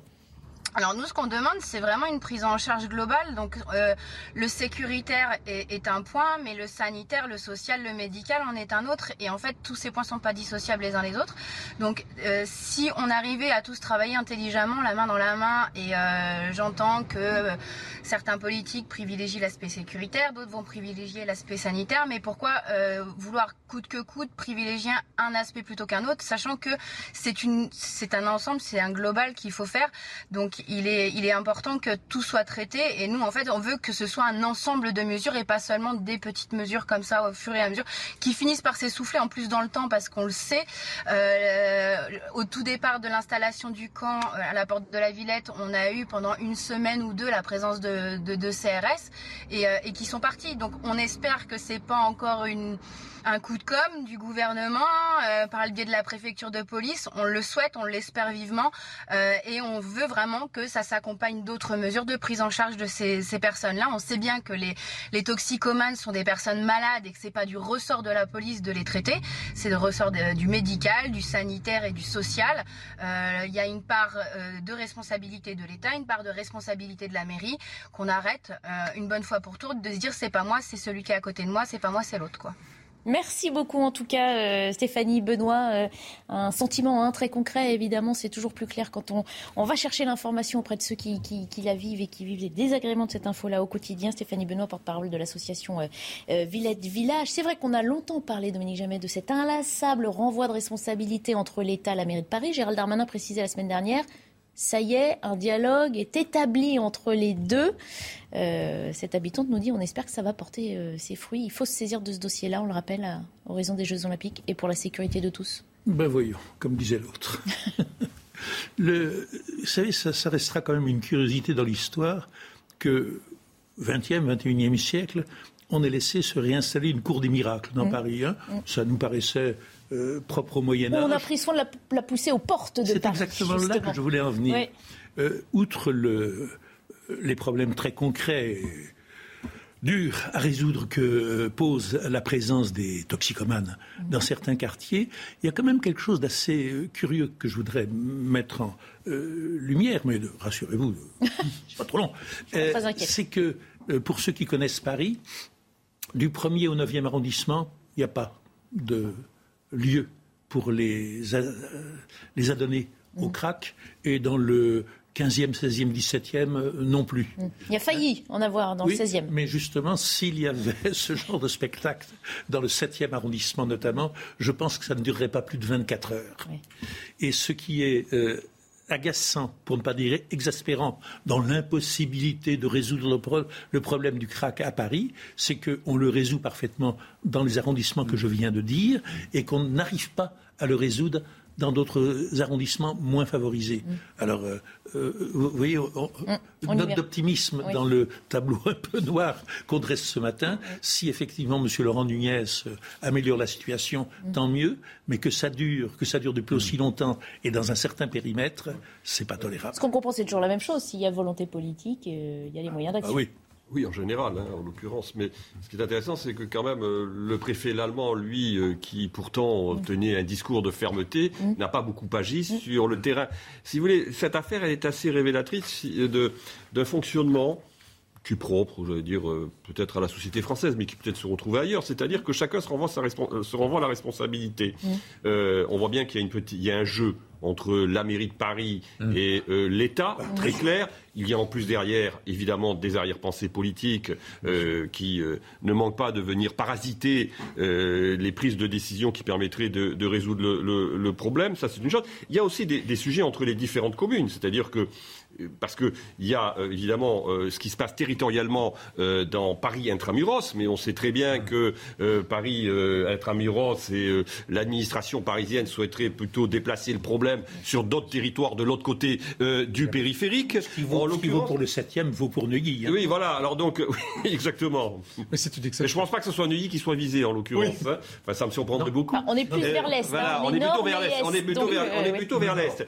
Donc, si vous voulez, on est dans une situation là aussi de où rien n'avance, euh, in fine. Alors, il faut se féliciter que le préfet de police, manifestement, ait pris un certain nombre de décisions ces euh, derniers jours. Est-ce que ça va euh, durer? Est-ce que, sur la est-ce que sur la durée, ça va permettre de résoudre le problème majeur que cela pose quand même aux riverains, aux commerçants qui vivent dans ces quartiers? Dramatique, les commerçants qui, on l'a entendu, hein, doivent s'organiser eux-mêmes, fermer des portes au risque bah, d'y perdre au chiffre Et ce qui est terrible, c'est que le prix du crack n'augmente pas. C'est intéressant d'avoir ce recul d'un an. Donc ça, c'est bien que les, médias, et, notamment votre chaîne, vous retournez sur le terrain au bout d'un an, parce qu'en fait, euh, il y a un an, on avait, tambours et ministres qui débarquaient sur le sujet.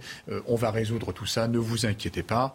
En réalité, vous avez bien vu ce qu'a dit Madame Benoît, euh, c'est que au bout de quelques semaines, il n'y a plus de présence de l'État. Alors c'était policière, mais peut-être qu'il aurait fallu autre chose qu'une présence policière. Et on voit immédiatement qu'à chaque fois qu'il y a un reflux, le terrain est occupé par quelqu'un d'autre. Forcément, on le sait toujours. Vous avez vu à Marseille, on le voit encore ici. Et donc tout de suite, la place est prise. Et en fait, ça, ça crée un écosystème comme à Marseille. Un écosystème où il y a des acteurs, où il y a un chiffre d'affaires très conséquent.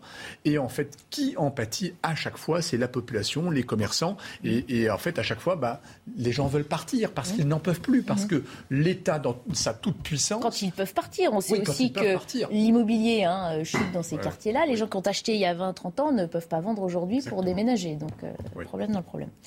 Il nous reste une petite dizaine de minutes pour euh, évoquer un autre sujet. On est en pleine vacances, on le sait. En vacances, on aime s'alléger l'esprit. Difficile toutefois pour nombre de foyers hein, d'oublier cette crise économique qui entraîne surtout l'allègement plus rapide du porte-monnaie. L'inflation à 6,1% sur un an en juillet, déjà visible sur les factures d'énergie dans les chariots des ménages, se retrouve aussi dans les cuisines des restaurants. Euh, comme pour les particuliers dans les supermarchés, eh bien, la viande, le poisson, le beurre, l'huile ou encore les légumes coûtent plus cher aux professionnels de la restauration et du coup, ils doivent euh, répercuter cette hausse sur euh, l'addition hein, qui coûte plus cher. On est justement en direct avec Olivier Dardet. Bonjour, merci de participer à notre émission euh, vous êtes président de l'UMI 44. L'UMI, c'est l'Union des métiers des industries euh, de l'hôtellerie. Premier constat d'abord. Donc l'augmentation des prix, eh bien, vous touche, vous aussi également. Ah, on ne vous entend pas, Olivier Dardet. Non, alors on ne vous entend pas. Bon, on va entamer la discussion en plateau et on espère que la connexion va, se rétablir euh, rapidement. C'est vrai que les gens qui sont en vacances, on le sait, en vacances, on budgétise ses vacances, on s'autorise euh, eh bien euh, quelques sorties au restaurant supplémentaires, faire plaisir aux enfants, mais un euro par-ci, un euro par-là, bah, évidemment, ça, c'est pénalisant. Ce qui est assez curieux, c'est que quand vous voyagez beaucoup, vous vous rendez compte qu'il y a des pays où euh, la vie est beaucoup plus abordable qu'en France. les vacances en France peuvent coûter cher. Mmh. donc là, en fait, on a un effet ciseau hein, entre le manque de revenus et effectivement l'inflation qui est très conséquente les, acteurs, les, professionnels ne sont pas responsables de ça. Et la question est de savoir, comme dans l'industrie, d'ailleurs, comme dans toutes les autres euh, entreprises, est-ce qu'on peut répercuter les hausses mhm. Et en fait, là, on a des écrasements de marge au cas par cas. Et euh, effectivement, le, sujet des professionnels de ce métier est très, très compliqué, en fait. Plus que le problème de la main-d'œuvre qu'ils ne trouvent pas. En plus, oui, oui, qu'ils ne trouvent plus depuis la, crise sanitaire. Non, mais c'est pour ça qu'on était. Euh, on espère que la connexion va se rétablir parce que voilà, le point de vue d'un restaurateur qui sent bien, on imagine bien que ça pénalise euh, ses clients. Euh, réaction, messieurs Arnaud Benedetti, sur euh, non, cette mais pourquoi c'est plus cher en France C'est qu'aussi les charges ah. sont plus élevées en France que dans un certain nombre de pays européens. Donc ça, c'est une, une, raison aussi. Sur la consommation, l'alimentation, on sait, hein, énergie plus chère, carburant plus cher. bon, là. Non, mais sur la question du pouvoir d'achat, on sait très bien que ça a été, c'est le sujet aujourd'hui majeur. Mm. D'ailleurs, ça a été le sujet majeur euh, de la campagne présidentielle, hein, en l'occurrence. Et euh, je n'en veux que pour preuve que euh, finalement, le premier texte ou le deuxième texte que le gouvernement ait voulu faire passer à l'Assemblée nationale et au, enfin, au Parlement, c'est sa loi sur le pouvoir d'achat le, juge de paix, ça va être la rentrée, hein, ça va être septembre-octobre. On va voir comment ça va se passer euh, très euh, concrètement, euh, parce que là, on a un sujet qui, à mon avis, est inflammable politiquement, est inflammable socialement, et que je ne crois pas, malheureusement, que ce qui a été voté par les députés suffira pour éteindre, d'une certaine manière, les inquiétudes qui s'expriment dans le pays. Il y a un autre sujet. Vous avez le sujet de l'inflation, et puis vous vous avez le sujet de la dette également, mmh. qu'il ne faut pas négliger, avec les taux, qui, se, les, taux, les taux qui se, qui se relèvent. Mmh. Donc on rentre, si vous voulez, dans une espèce de, de, vallée euh, sur le plan économique qui se rétrécit de plus en plus mmh. et qui va nécessiter, là aussi on parlait tout à l'heure, de faire des choix et qui va nécessiter de la part du gouvernement de faire des choix qui soient des choix euh, très clairs. Vous sembliez inquiet, on va dire, sur euh, l'unanimité hein, des partis politiques sur ces sujets. Pendant la campagne, on a bien vu que sur le pouvoir d'achat, ils semblaient tous d'accord pour vouloir aider les Français et mettre en place des mesures euh, visant à, les soutenir. Oui, mais enfin après la question, c'est les moyens. C'est les moyens qu'on utilise pour atteindre cet objectif. Et là, on voit bien qu'il y a des divergences. bien sûr, c'est le bal des promesses. Encore, depuis 40 ans, excusez-moi de le redire, depuis 40 ans, c'est le bal des promesses. Euh, comme c'est un sujet fédérateur, mm. tout le monde s'est engouffré dedans, avec plus ou moins de succès, plus ou moins de retard. Hein, on l'a vu avec les LR. Euh, c'est explosif, c'est très clair. Je rebondis sur un autre micro-sujet qui a été soulevé, le service de la dette. Pour nos téléspectateurs, j'explique, le service de la dette, c'est le paiement des intérêts tous les ans, puisqu'en fait, on roule le stock de dette. Hein, on, rembourse, on réémet une nouvelle dette, mais on paye l'intérêt. Le stock de la dette avant Covid, ça coûtait 40 milliards d'euros par an. les taux sont en train de monter assez significativement. Ça va devenir presque le deuxième ou le troisième budget de l'État. C'est colossal. On n'a pas les moyens. Ah soyons, optimistes. Dominique Jamais, sur ces. Écoutez, il y, avait deux mots qui avaient disparu simultanément de notre vocabulaire et de notre imaginaire, c'était guerre et inflation. Mhm. Et euh, voilà que tout d'un coup, euh, sur fond de guerre, mhm. on retrouve l'inflation. Il ne faut pas exagérer, mais si vous voulez, c'est justement parce qu'on y était plus habitué. Il ne faut pas exagérer, parce que pour l'instant, l'inflation est contenue. Mhm. On n'y était plus habitué du tout, mais 5,6, euh, 6,1 sur une année, euh, ce ne sont pas du tout les taux qu'il y avait il y a 20 ans, il y a 30 ans. à deux chiffres, quand on est habitué aux 15%, etc. etc. Et cher Dominique, elle, a, une vertu, l'inflation. C'est qu'elle grignote la dette. C'est pour ça qu'on ne les entend pas trop trop parler sur l'inflation. Mais il faut relativiser. C'est mal tombé. Euh, vous me direz, les guerres, ça tombe rarement bien. Hein mais c'est mal tombé parce que c'est juste au moment où le Covid nous fichait un peu la paix que le gouvernement avait résolu de revenir Hein, c'était les déclarations faites vers l'orthodoxie budgétaire et sortir du euh, quoi qu'il en coûte. Et là, il a été euh, amené à revenir un petit peu, et même sensiblement, au quoi qu'il en coûte. Alors on est dans une situation qu'on a déjà connue, c'est-à-dire que euh, la guerre entraîne des pénuries, des restrictions mhm. et une hausse des prix. Et les pauvres salaires, ils courent après les prix et mm. ils ont toujours du mal à les rattraper. Les prix ont toujours, comme par hasard, 10 mètres, 100 mètres d'avance sur les salaires. Mm.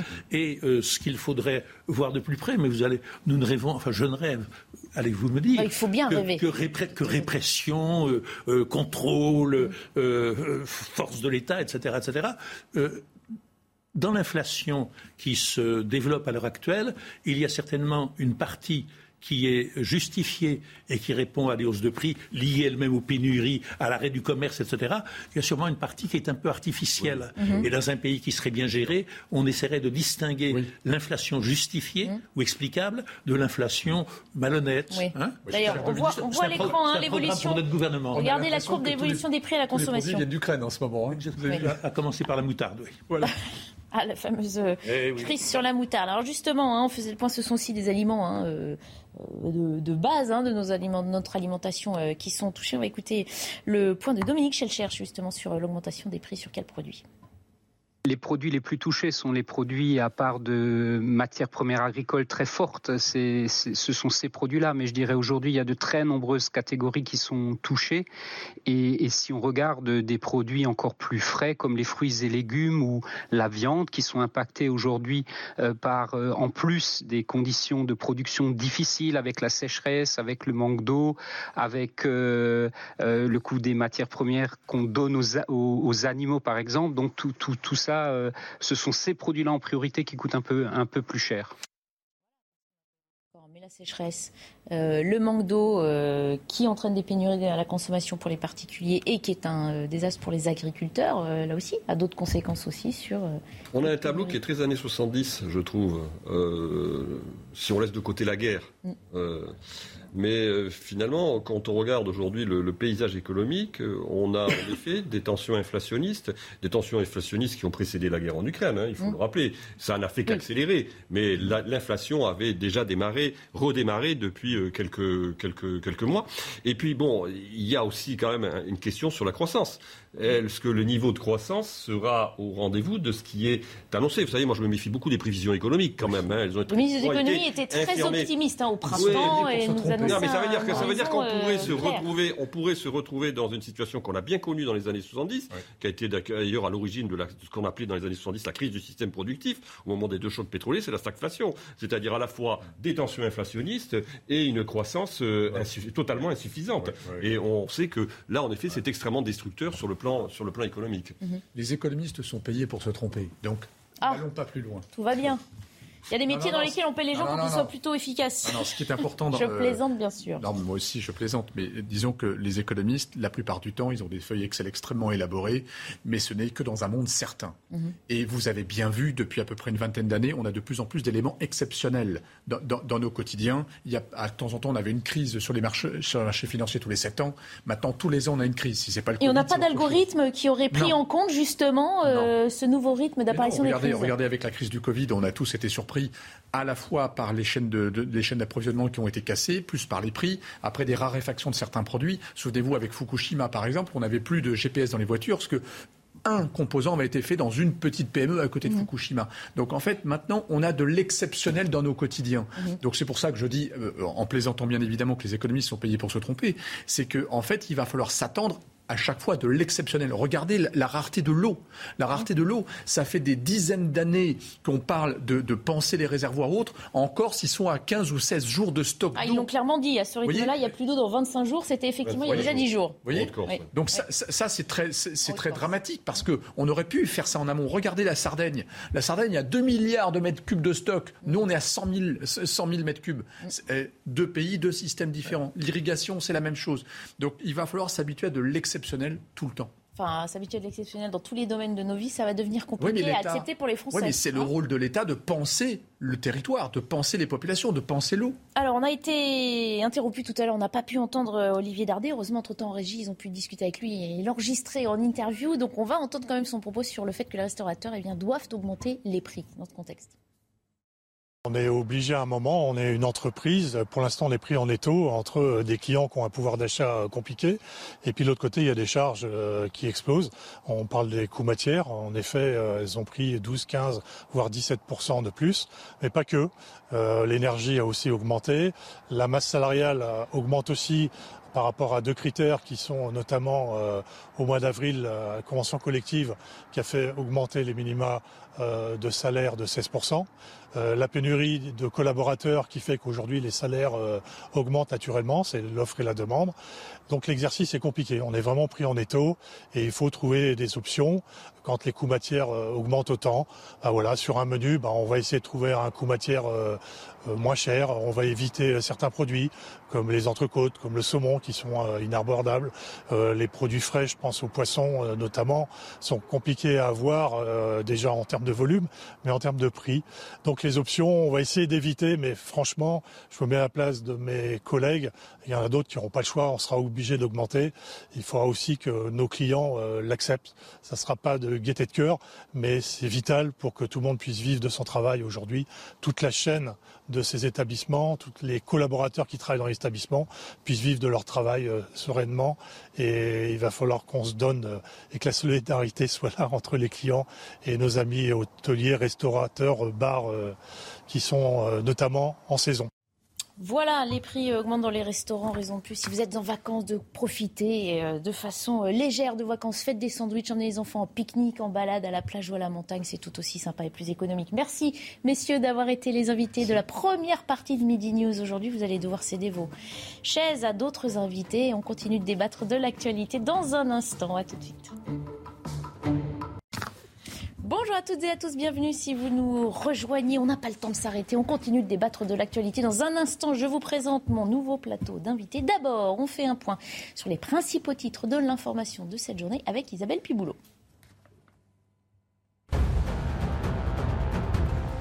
C'était il y a 40 ans à Paris. L'attentat de la rue des Rosiers faisait 6 morts et 22 blessés en plein quartier juif. Un commando attaque à la grenade le restaurant cachère Joe Goldenberg avant de faire irruption dans l'établissement et d'ouvrir le feu. Seul un suspect a été incarcéré.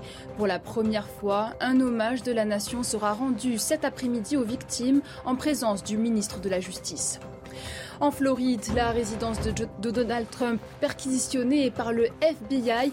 Hier, l'ancien président américain s'est dit victime d'une persécution politique. L'ex-dirigeant républicain est lié à plusieurs dossiers judiciaires.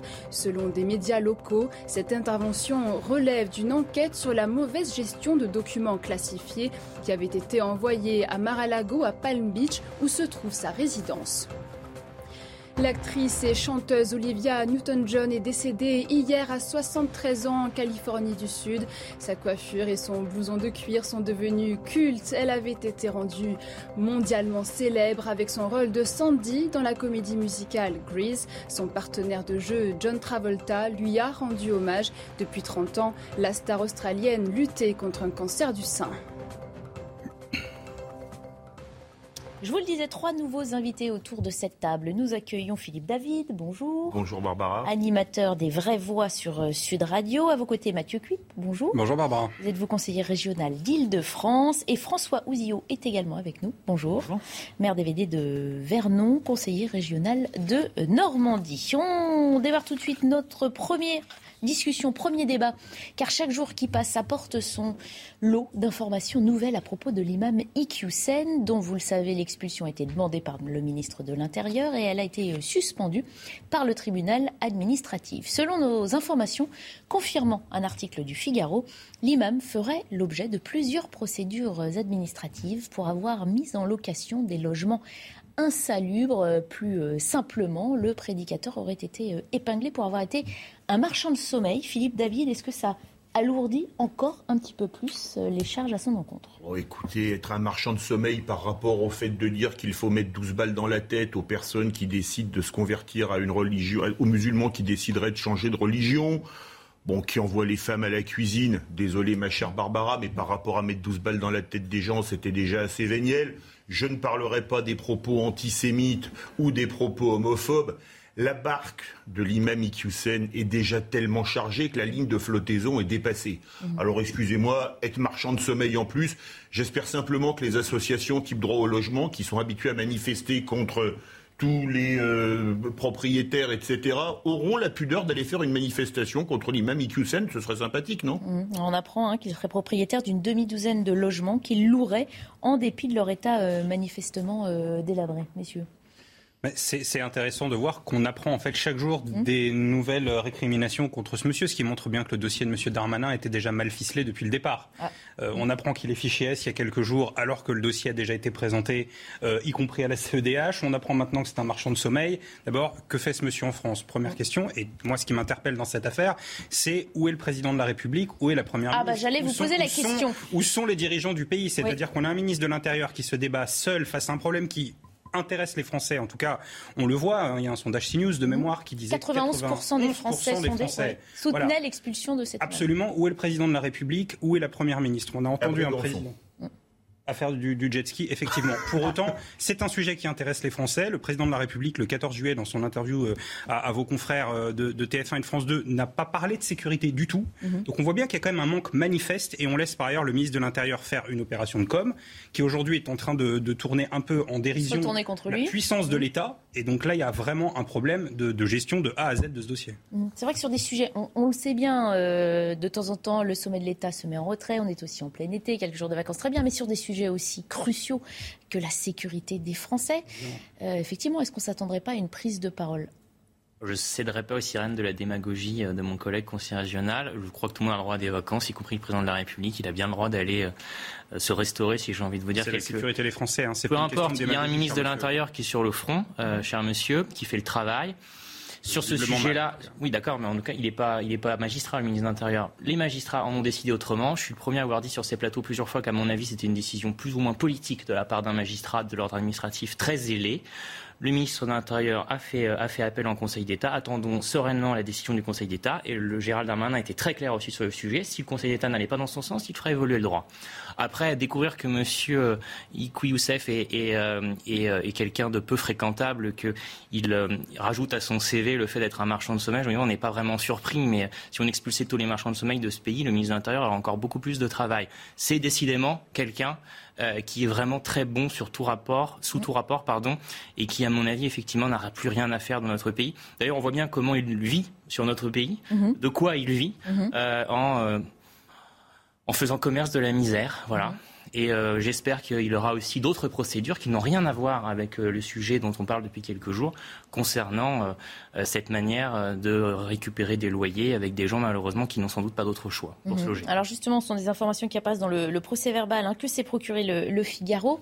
vous allez le voir à l'écran où il apparaît qu'Assani Hussein, né en France et vivant près de Valenciennes, a été employé par l'ex-Union des organisations islamiques de France, qu'il n'exerce aucune autre profession et que ses revenus proviennent viennent d'investissements immobiliers. Euh, je vous ai entendu, messieurs, effectivement, c'est une goutte d'eau hein, dans un vase déjà euh, bien rempli, si je puis dire. Il n'empêche qu'avec cette suspension euh, d'expulsion prononcée par le tribunal administratif vendredi, en attendant, on garde sur notre territoire un individu qui a tenu ouvertement des propos anti-républicains. Oui, mais alors, ce que je trouve amusant en lisant le Figaro, je cite, hein, je lis le tweet, il paraît, il apparaît, pardon, qu'Issani Hussein a été employé par l'ex-OIF mhm. et n'exerce aucune profession et qu'il a plusieurs, ses revenus proviennent d'investissements immobiliers. Je, pose une question, quand vous, vous déclarez vos impôts, si vous oubliez la moindre chose, ça peut arriver. Mhm. Maintenant, on a droit à l'erreur, ça a changé, on, peut, on peut corriger tout de suite, moi ça m'est déjà arrivé, me prendre un coup de fil des impôts, euh, notamment en tant qu'entrepreneur, où on me disait, mais là, monsieur, comment vous expliquez qu'il y a peu de TVA Bah oui, moi aussi j'ai fait plus d'export que de commerce national, donc euh, j'ai un crédit de TVA. Je vous jure, c'est du vécu. Je trouverais quand même intéressant que les services fiscaux aillent voir comment, parce que quand on n'a pas de profession, à mon avis, c'est un peu difficile d'acheter plusieurs biens immobiliers. Puis c'est pas un studio de 12 mètres carrés euh, dans un quartier perdu à Châteauroux, a priori. Donc ce serait bien plutôt, comme disait le président Pompidou, d'arrêter d'emmerder les Français et plutôt que de chercher la petite bête à ceux qui roulent 5 km heure trop vite sur les routes, de voir comment, sur des autoroutes désertes même, de voir comment des gens peuvent avoir un patrimoine immobilier sans jamais avoir travaillé, sans avoir gagné au loto ni à l'euro million ou au casino de Deauville. Ce serait quand même intéressant, non mhm. Le tribunal administratif a euh, justifié hein, sa décision en arguant d'une atteinte à la vie privée euh, de cet homme. Euh, est-ce que ça veut dire aussi quelque part qu'on peut mettre dans la même balance la vie privée d'un individu et en face, eh bien, la teneur de ses propos clairement anti-républicains? C'est ça qui peut être choquant pour l'ensemble des Français. Oui, absolument. Je mmh. pense que les, les, Françaises et les Français sont outrés de ce qu'il se passe sur ce sujet depuis maintenant un certain nombre de jours. Ils ont hâte de savoir comment le Conseil d'État va se positionner. Je crois que la motivation du ministre de l'Intérieur ne fait plus l'ombre d'un doute, euh, et je vous le disais tout à l'heure, il changera le droit s'il le faut, mais mettre sur un même plan, un plan d'égalité, euh, la petite vie familiale et privée, et puis apparemment le business aussi de ce monsieur dans notre pays. Ce serait intéressant quand même de savoir. C'est intéressant.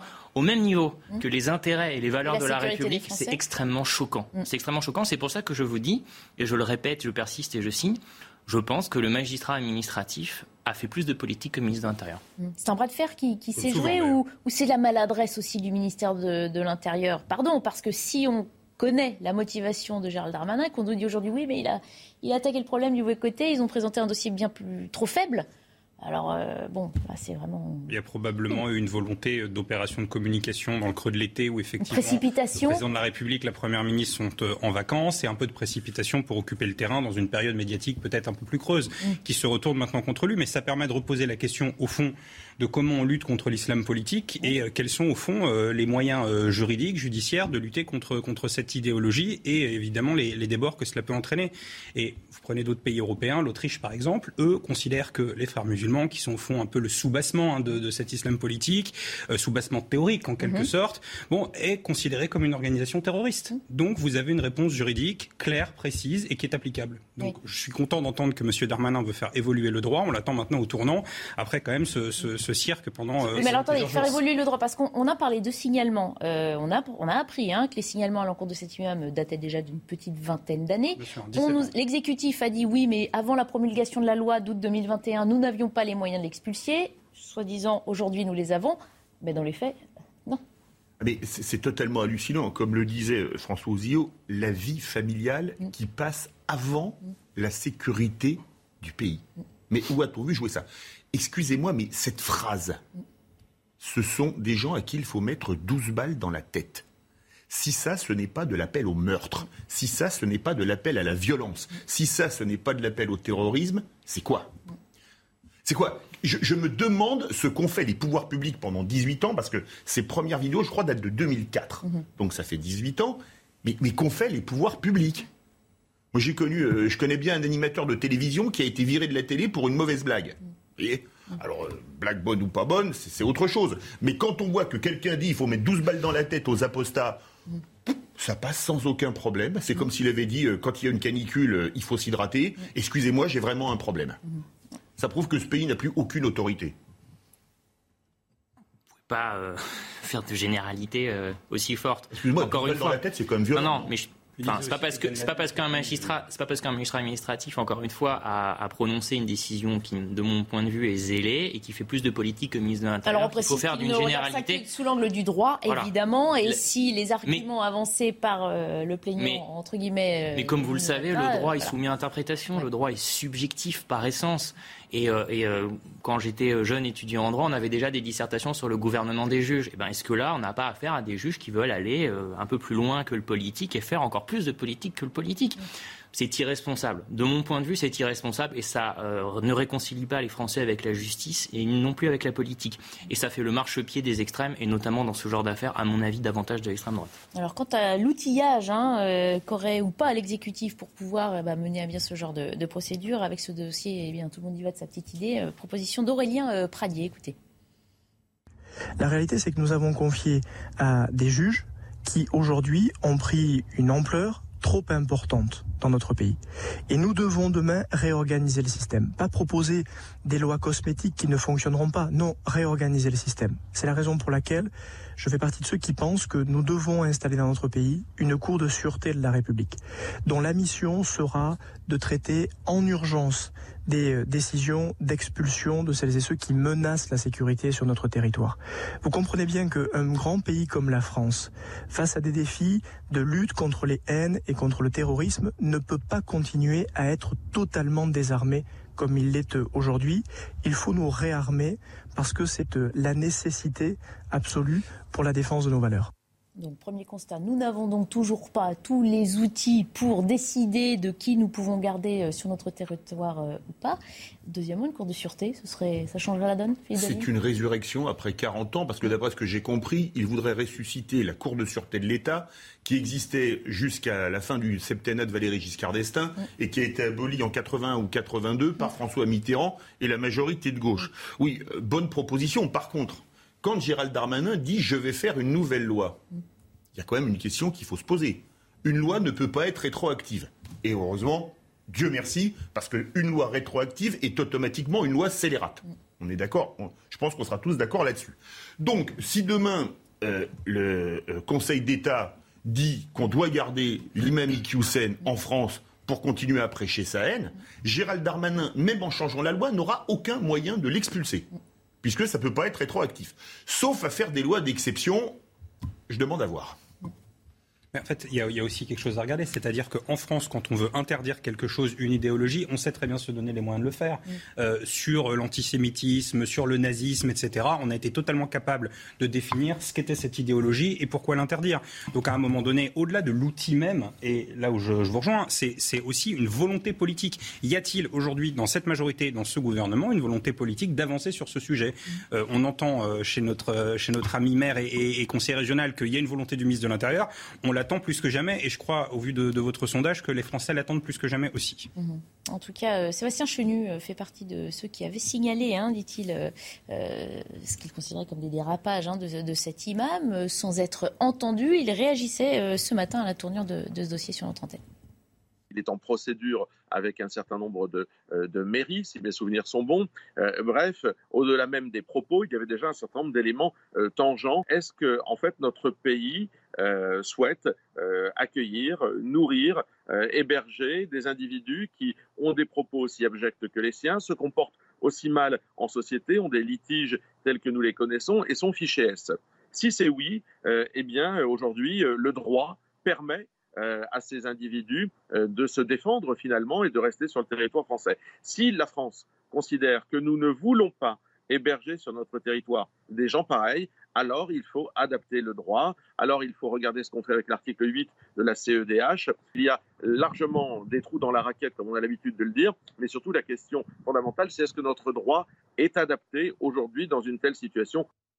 Voilà, faut-il euh, modifier le droit? On rappelle, hein, puisque Sébastien Chenu évoque euh, la Convention européenne des droits de l'homme, que dans cette affaire, la Convention européenne des droits de l'homme la semaine dernière euh, n'a dit que rien ne s'opposait à l'expulsion de cet imam. C'est comme si, alors pour une fois, et on précise aussi que le Maroc avait des, rendu public un, laissez-passer consulaire, pour une fois, tous les voyants étaient ouverts. C'est souvent les clés de blocage hein, concernant d'autres dossiers. comme toujours, le Rassemblement national, la critique est aisée, l'art est difficile. Hein. C'est facile mmh. d'être dans le commentaire. C'est en général plus compliqué d'être dans l'action. Mhm. Oui, tous les feux étaient ouverts. CEDH, qui est quand même pas la dernière à défendre les libertés fondamentales en général, et qui est plutôt bloquante. En général. Commission d'expulsion, idem. Il était plutôt euh, de l'avis euh, du ministre. Et derrière, encore une fois, on a un magistrat administratif qui décide du contraire et qui met sur un même plan atteinte mhm. à la vie privée et euh, valeur. Et même si hein, les, juristes nous disent on peut pas le résumer comme ça, mais en tout cas c'est ce qu'on disait pour les Français, c'est comme ça qu'on l'interprète. Il n'y avait pas de blocage, des, autres institutions. Ni du pays d'origine. Maintenant, attendons sereinement, encore une fois, euh, l'appel, l'appel en Conseil d'État. Et puis, euh, le ministre a été très clair, une fois de plus. S'il faut changer le droit, on le changera. Vous êtes serein sur ces questions? On peut sereinement ah, se dire que dans ce laps de temps, on garde sur notre territoire un individu comme l'imam Hussein, sachant qu'il y en a sans doute d'autres je, suis élu, donc je suis aussi pour la séparation des pouvoirs. Mhm. Pour l'instant, euh, le tribunal administratif a donné cette décision. Le ministre a décidé d'interjeter appel en Conseil d'État. On verra ce que dit le Conseil d'État. Et si jamais le Conseil d'État confirme la décision du tribunal administratif, effectivement, il se repassera sans doute encore un délai pour euh, faire évoluer le droit. Mais le ministre a annoncé déjà euh, qu'à l'automne, il se lancerait dans cette loi euh, sur l'immigration pour se donner les moyens d'agir. C'est pour ça que moi, je ne, doute pas un seul instant de, la volonté du gouvernement à agir. Mais c'est complexe. C'est des sujets extrêmement complexes qui ne datent pas d'hier et sur lesquels, encore une fois, on a parfois affaire à des magistrats qui ont des raisonnements quand même assez aberrants en tout cas euh, font réagir. Quelques minutes encore avant 13h euh, pour qu'on évoque un autre sujet, ce morceau de tweet qui a disparu rapidement du fil Twitter d'Emeric euh, Caron. Un retweet, hein, pour être précis. Euh, vous allez le voir. Voilà ce qu'a écrit le député LFI brièvement donc sur le réseau social. BFM TV, chaîne française de propagande israélienne du milliardaire israélien Drahi. Une suite de phrases interrompues. Le tweet a été supprimé. Euh, on y lit toutefois, euh, brièvement, euh, la volonté d'attaquer frontalement hein, une chaîne d'information française, nos confrères de, BFM TV. Oui, enfin, ce retweet, moi, ça m'a rappelé un retweet qui avait fait une autre personne très à gauche qui s'appelait Gérard Filoche, où je crois on voyait Emmanuel Macron avec un drapeau d'Israël, etc. Bon, là, euh, si on voulait reciter un film comique de l'époque, vous savez, c'était dans la septième compagnie, quand André Pousse, qui est un horrible collabo, parle en permanence du complot judéo-maçonnique. Mmh. Là, Émeric Caron a fait son André Pousse. Le seul problème, c'est qu'il n'est pas acteur et qu'il n'est pas comique, et qu'il n'a d'ailleurs jamais été drôle. Euh, quand on lit euh, ce tweet, franchement, si ça, si ça, c'est pas un tweet ouvertement antisémite, alors excusez-moi, je ne sais pas ce qu'est l'antisémitisme. Parce que là, il y a tout dedans chaîne de propagande israélienne. Ça veut tout dire quand même. Du milliardaire israélien Drahi. Alors Drahi, il n'est pas qu'israélien, il est israélien, il est français, il est portugais, je crois. Vous voyez un peu. Donc pourquoi ne mettre que sa nationalité israélienne? Et accuser un journaliste, c'est Julien Baloul, je crois, euh, d'être un agent d'Israël. Alors il a fait son service militaire euh, au sein de Tsahal, ce qui est son droit euh, le plus strict. Là, ça fait quand même. on parlait de la barque de l'imam Hussein. Là, la barque d'Emeric Caron est aussi très chargée. Alors, même si hein, récemment, évidemment, on a bien vu les différentes sorties hein, de la part de la France insoumise. je, rajoute un mot. Quand on pense que lors de l'émission, ça avait été coupé au montage, c'était On n'est pas couché. Il mm. avait fait la remarque pour le film sur Ilan Halimi. Mm. a priori, que c'était honteux de faire un film sur Ilan Halimi torturé et assassiné par le gang des barbares parce qu'on ne parlait pas du conflit israélo-palestinien. Excusez-moi, là, c'est la très mauvaise cerise sur le gâteau totalement avarié. Alors, c'est exactement ce que nous a rappelé ce matin sur antenne euh, Gilles William Goldnadel qui euh, réagissait à ce retweet. Et Caron ne s'est pas trompé de parti, hein. il ne s'est pas fourvoyé. C'est quelqu'un qui, lorsqu'il était chez Ruquier, il reçoit Alexandre Arcadi qui présente son film sur Ilan Halimi, donc sur, sur, sur le, crime euh, d'Ilan Halimi, et il trouve le moyen de comparer le sort d'Ilan Halimi avec euh, les enfants palestiniens. Il, il, faut quand même le faire. Je, veux dire qu'il semble avoir plus de compassion pour les moustiques que pour les enfants juifs français, la réalité. Réaction sur ce plateau. De la part de la NUPES, on n'est plus à une outrance près. C'est extrêmement grave.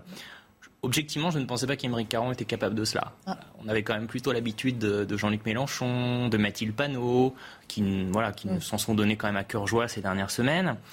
Euh, chez les parlementaires, au final, euh, de LFI, euh, aller trouver euh, quelqu'un qui a des positions pro-israéliennes, vous souhaite bon courage. Mm. Ce sont quand même la tendance qui sont, soit plutôt pro-palestiniens. Bon, on préfère effectivement qu'il écrive des livres sur, sur le vegan ou sur les moustiques.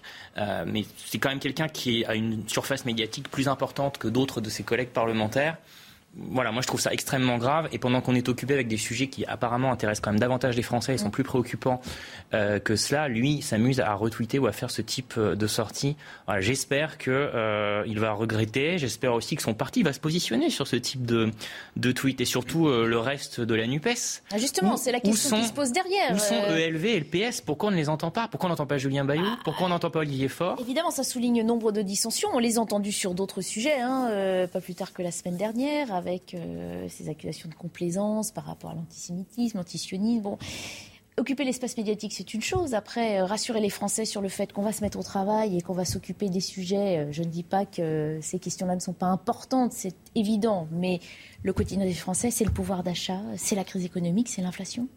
Mais ce, sont pour beaucoup des parlementaires relativement hors sol, et je pense que Émeric Caron, pardon, mais à mon sens, est un parlementaire relativement hors sol par rapport à une circonscription d'abord très euh, parisienne, où euh, son, combat est évidemment sur euh, le vegan, le droit des animaux, et qui au fond a trouvé probablement sa place chez LFI, parce que pendant la campagne des législatives, LFI a reçu Jérémy Corbyn, qui est quand même pas le moins connu pour son antisémitisme. On a eu également très récemment une proposition, enfin une PPL du groupe communiste co-signée par LFI LFI sur le boycott de l'État d'Israël. on a notamment des élus LFI qui sont en plein soutien au dossier dont on parlait avant sur notre ami Imam. en tout cas, effectivement, le sujet aujourd'hui, c'est où est le reste de la NUPES. J'ai mmh. entendu Jérôme Gage, un député mmh. socialiste, se désolidariser de manière très claire et d'ailleurs en bonne loi de le faire. On n'a pas entendu effectivement Julien Bayou, on n'a pas mmh. entendu Sandrine Rousseau, pourtant très prompte à aller sur les plateaux et euh, dans les studios de radio. On n'a pas entendu Olivier Faure. J'ai juste entendu d'ailleurs un, député ELV qui disait, au fond, sur les affaires étrangères, on n'est pas d'accord, mais c'est pas très grave. sur des sujets comme ça, je pense que quand même il y a urgence à clarifier. En particulier, pardon, chez les Verts, je les connais bien, parce que historiquement, quand même, chez les Verts, il y a un tropisme pro-palestinien qui n'est pas toujours très mmh. clair avec Israël, et on sent quand même, quoi qu'on en pense, que bon, voilà, ça, ça, ils sont pas forcément à l'aise sur le sujet, mais en tout cas, ils n'ont pas clarifié. Mmh. C'est vrai et c'est une faute. Le premier mois euh, et demi hein, de la nouvelle législature a été très chahuté hein, euh, dans l'Assemblée nationale, notamment hein, en raison des, sorties ou du comportement euh, des députés au sein de la NUPES, particulièrement LFI. il va falloir mettre de l'ordre idéologique et comportemental aussi pour, pour la rentrée. Ah, je crois que ça va être très compliqué puisque. parce que c'est seulement possible, c'est vrai. Oui, mais non, parce qu'ils ont décidé d'exister par le clash, par le brouhaha, par le tohu-bohu. Mm. Donc, comme ils ont décidé d'exister par le clash, le brouhaha et le tohu-bohu, euh, on va pas envoyer les CRS dans l'hémicycle. Je pense qu'on est d'accord. Donc, ils vont continuer à la rentrée avec le brouhaha, le tohu-bohu et tout ce qui va bien. Parce que, c'est contre-productif. Est-ce que ça ne va pas desservir la cause et puis ah surtout créer l'implosion de, ce, de, cette coalition parlementaire? Je suis entièrement d'accord avec vous. Je pense que si on votait pour les législatives dimanche prochain, il n'y aurait peut-être pas le même nombre de députés vu le comportement de nombre d'élus de la NUPES dans l'hémicycle. Je ne suis pas forcément. Euh, alors, je ne sais pas. Numériquement, je ne sais pas vous dire. Mais en tout cas, ils sauront se remettre d'accord pour essayer de regagner le maximum de circonscriptions. Pour protéger leurs petits intérêts, ils arrivent toujours à se mettre d'accord. C'est pas pour ça que les électeurs iront voter pour vous. Sans doute, sans doute, mais en tout cas, la LFI n'est pas représentée dans toutes les circonscriptions de France. La preuve, c'est le principe d'un accord électoral. En tout cas, ce que ça démontre, c'est que la LFI veut garder le leadership de cette coalition mhm. euh, et qu'encore une fois, ils ne sont pas une outrance près. Vous vous rendez compte qu'au final, celui qui garde le leadership, c'est celui qui n'est plus élu à l'Assemblée nationale, Jean-Luc Mélenchon, ce qui est quand même incroyable. Que ni non pas qu'il n'ait pas été élu, mais il n'était pas candidat. Il ne voulait pas. Oui, il ne voulait pas. Tout en réclamant d'être Premier ministre. C'est quand même incroyable. Et ni Julien Bayou, ni Olivier Faure, ni d'autres nouvelles têtes n'ont réussi vraiment à émerger. Il y a une jeune génération à LFI qui n'a pas l'air moins outrancière que, que ses aînés. Mais en tout cas, ce qu'on constate, c'est qu'ils veulent garder le leadership. Ils ne veulent surtout pas se le faire euh, récupérer par le PS ou les Verts. Faut dire, le PS et les Verts ne font pas grand-chose non plus pour le récupérer. Mais moi, je fais partie aussi de ces élus qui pensent que euh, extrême gauche extrême droite, c'est pas forcément les mêmes combats, mais c'est la même haine. On s'arrête euh, quelques instants, on passera à une autre thématique, on retournera à Marseille, voir si la situation hein, que nombre de médias hein, ont montré il y a euh, trois mois s'est apaisée, notamment pour les riverains. A tout de suite. Il est bientôt 13h avant de reprendre nos débats. Il est donc l'heure de faire un point sur l'actualité. C'est le journal présenté par Isabelle Piboulot. Bonjour Isabelle. Bonjour Barbara, bonjour à tous. Dans l'actualité, au moins 700 hectares ont été brûlés entre l'Aveyron et la Lozère. Plus de 3000 personnes ont été évacuées cette nuit à titre préventif. Elles ont été délogées de campings ainsi que de villages, de Rivière-sur-Tarn et de Montuéjoul. En fin de matinée, le feu ne progressait plus. Parti hier de Lozère, il a été déclenché par un engin agricole. En Bretagne, l'Agence régionale de santé se mobilise pour faire face aux déserts médicaux. L'ARS pilote une expérience dans une cinquantaine de pharmacies qui devrait durer deux ans. Dans ces officines, les pharmaciens reçoivent les patients pour les petits maux du quotidien afin de diminuer les passages chez le généraliste et aux urgences. Reportage à Rieux dans le Morbihan de Michael Chailloux. L'entretien médical se déroule dans ce petit local de la pharmacie. Jean-Pierre a été piqué par une tique. L'auréole peut, apparaître et bouger sur, euh, sur un mois après la piqûre. Hein. Ah oui, quand même. Piqûre, brûlure, maux de tête, rhinite, diarrhée, en tout 13 petits maux du quotidien sont pris en charge directement par la cinquantaine de pharmaciens bretons qui participent à l'expérimentation.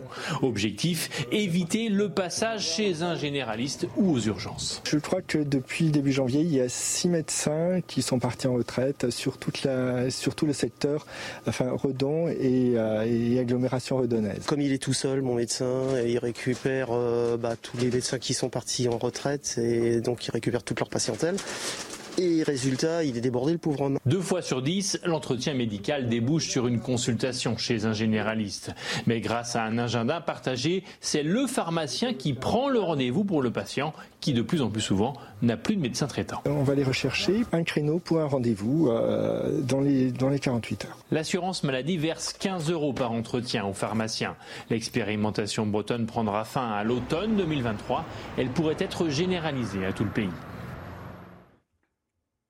Des tonnes d'agrumes bloquées dans des ports européens risquent d'être détruits. La raison, une opposition entre l'Afrique du Sud et l'Union européenne autour des règles d'importation. L'UE exige que les fruits soient maintenus à 2 degrés au moins pendant 25 jours afin de lutter contre la propagation d'un parasite africain. Des précautions jugées excessives par l'Afrique du Sud, deuxième exportateur mondial d'agrumes. Et enfin, on termine ce journal par de bonnes nouvelles du beluga coincé dans la Seine. Son état de santé s'est légèrement amélioré. L'opération d'extraction est au point et s'annonce hors du commun. Les berges près de l'écluse de Saint-Pierre-la-Garenne ne sont pas accessibles aux véhicules. Tout doit être transporté à la main. La priorité est de remettre le cétacé de 800 kg dans l'eau de mer. Je vous propose d'écouter la secrétaire générale de la préfecture de l'Eure. C'est un sujet qu'on avait euh, plutôt exclu jusqu'à présent euh, parce que euh, l'animal nous semblait beaucoup trop fragile pour pouvoir euh, euh, supporter cela. donc c'est vraiment le, conseil, si j'ose dire, hein, le conseil des scientifiques qui nous accompagnent, vétérinaires, associations de la faune sauvage, protection de la faune sauvage et chercheurs, qui se disent que dans l'intérêt de, de, ce beluga, ça peut se tenter. donc nous y travaillons ardemment. Je vous retrouve dans 30 minutes pour votre prochain point sur l'actualité. Tout de suite, c'est votre chronique santé.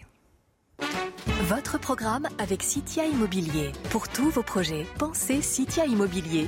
Bien chez soi.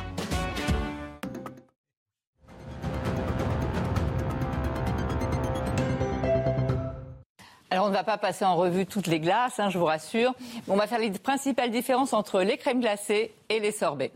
Crème glacée composée essentiellement de produits laitiers, produits laitiers qui peuvent être, ça peut être soit du lait, soit du beurre, soit de la crème. Il y aura un petit peu de sucre et il y aura différents arômes. Vanille, chocolat, euh, fruits, euh, pourquoi pas fromage pour certains, il y en a qui aiment. Ensuite, il y a les sorbets. Alors les sorbets, ce sont essentiellement de l'eau, du sucre et des fruits. Il faut qu'il y ait au minimum 15% de fruits et 35% de pulpe de fruits, ou 35% pardon, de pulpe de fruits. Mais ce qui nous intéresse, c'est le nombre de calories. Euh, surtout l'été, surtout en cette saison. Euh, donc là, il n'y a pas une si grande différence que ça. Regardez, deux boules de glace, c'est l'équivalent de 100 grammes de glace, 130 calories pour les crèmes glacées et 100 calories pour les sorbets. Donc ceux qui vous disent que le sorbet est une glace régime, pas du tout, du tout. C'est une glace un peu moins calorique que les crèmes glacées, mais pas une glace régime. Bien entendu, là, on a comparé euh, crème glacée et, sorbet. Si vous prenez des, cornets, si vous prenez des crèmes, à des glaces à l'américaine, si vous ajoutez des noix de pécan, du chocolat, du caramel, là, ce sont de véritables bombes caloriques. Hein. En tout cas, un petit conseil pour les glaces, préférez les prendre à la fin du repas. Car si vous les prenez en milieu d'après-midi, par exemple, ça va faire sécréter l'insuline et du coup, vous allez stocker la graisse. Mais en tout cas, quoi qu'il en soit, il est préférable d'avoir deux boules de glace à la fin du repas qu'une part de gâteau. C'était votre programme avec Citia Immobilier. Pour tous vos projets, pensez Citia Immobilier, bien chez soi. De retour dans nos débats, on va revenir à présent sur euh, la situation dans le quartier de Marseille. Marseille où Gérald Darmanin était hier pour euh, accueillir des renforts euh, de police. Il y a trois mois environ, vous vous en souvenez sans doute, de nombreuses caméras de télévision avaient investi la cité Calisté à la suite de l'éruption dans l'actualité d'affaires de squat et d'agression. On va se remémorer ce qui s'était passé avec cette séquence de Jean-Marc Morandini qui était sur place pour son émission. Ma fille était à l'intérieur et mes quatre sœurs hein, et ma nièce, quatre filles, pendant que eux ils, essayaient d'approprier cet appartement. Ils, un coup de machette, regardez, vous les voyez là, traumatisées, elles étaient, elles étaient tétanisées les filles.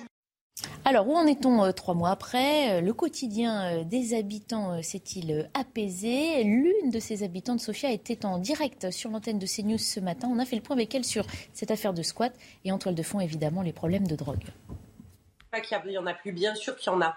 Mais très sincèrement, on n'est pas concernés font ce qu'ils ont à faire, euh, ils nous molestent pas, ils nous ont jamais agressés, ils nous ont jamais manqué de respect, ils ont jamais. Le seul problème qui nous touche en tant qu'habitants du quartier pour le trafic de drogue, c'est quand il y a des règlements de compte et qu'il peut y avoir des dommages collatéraux.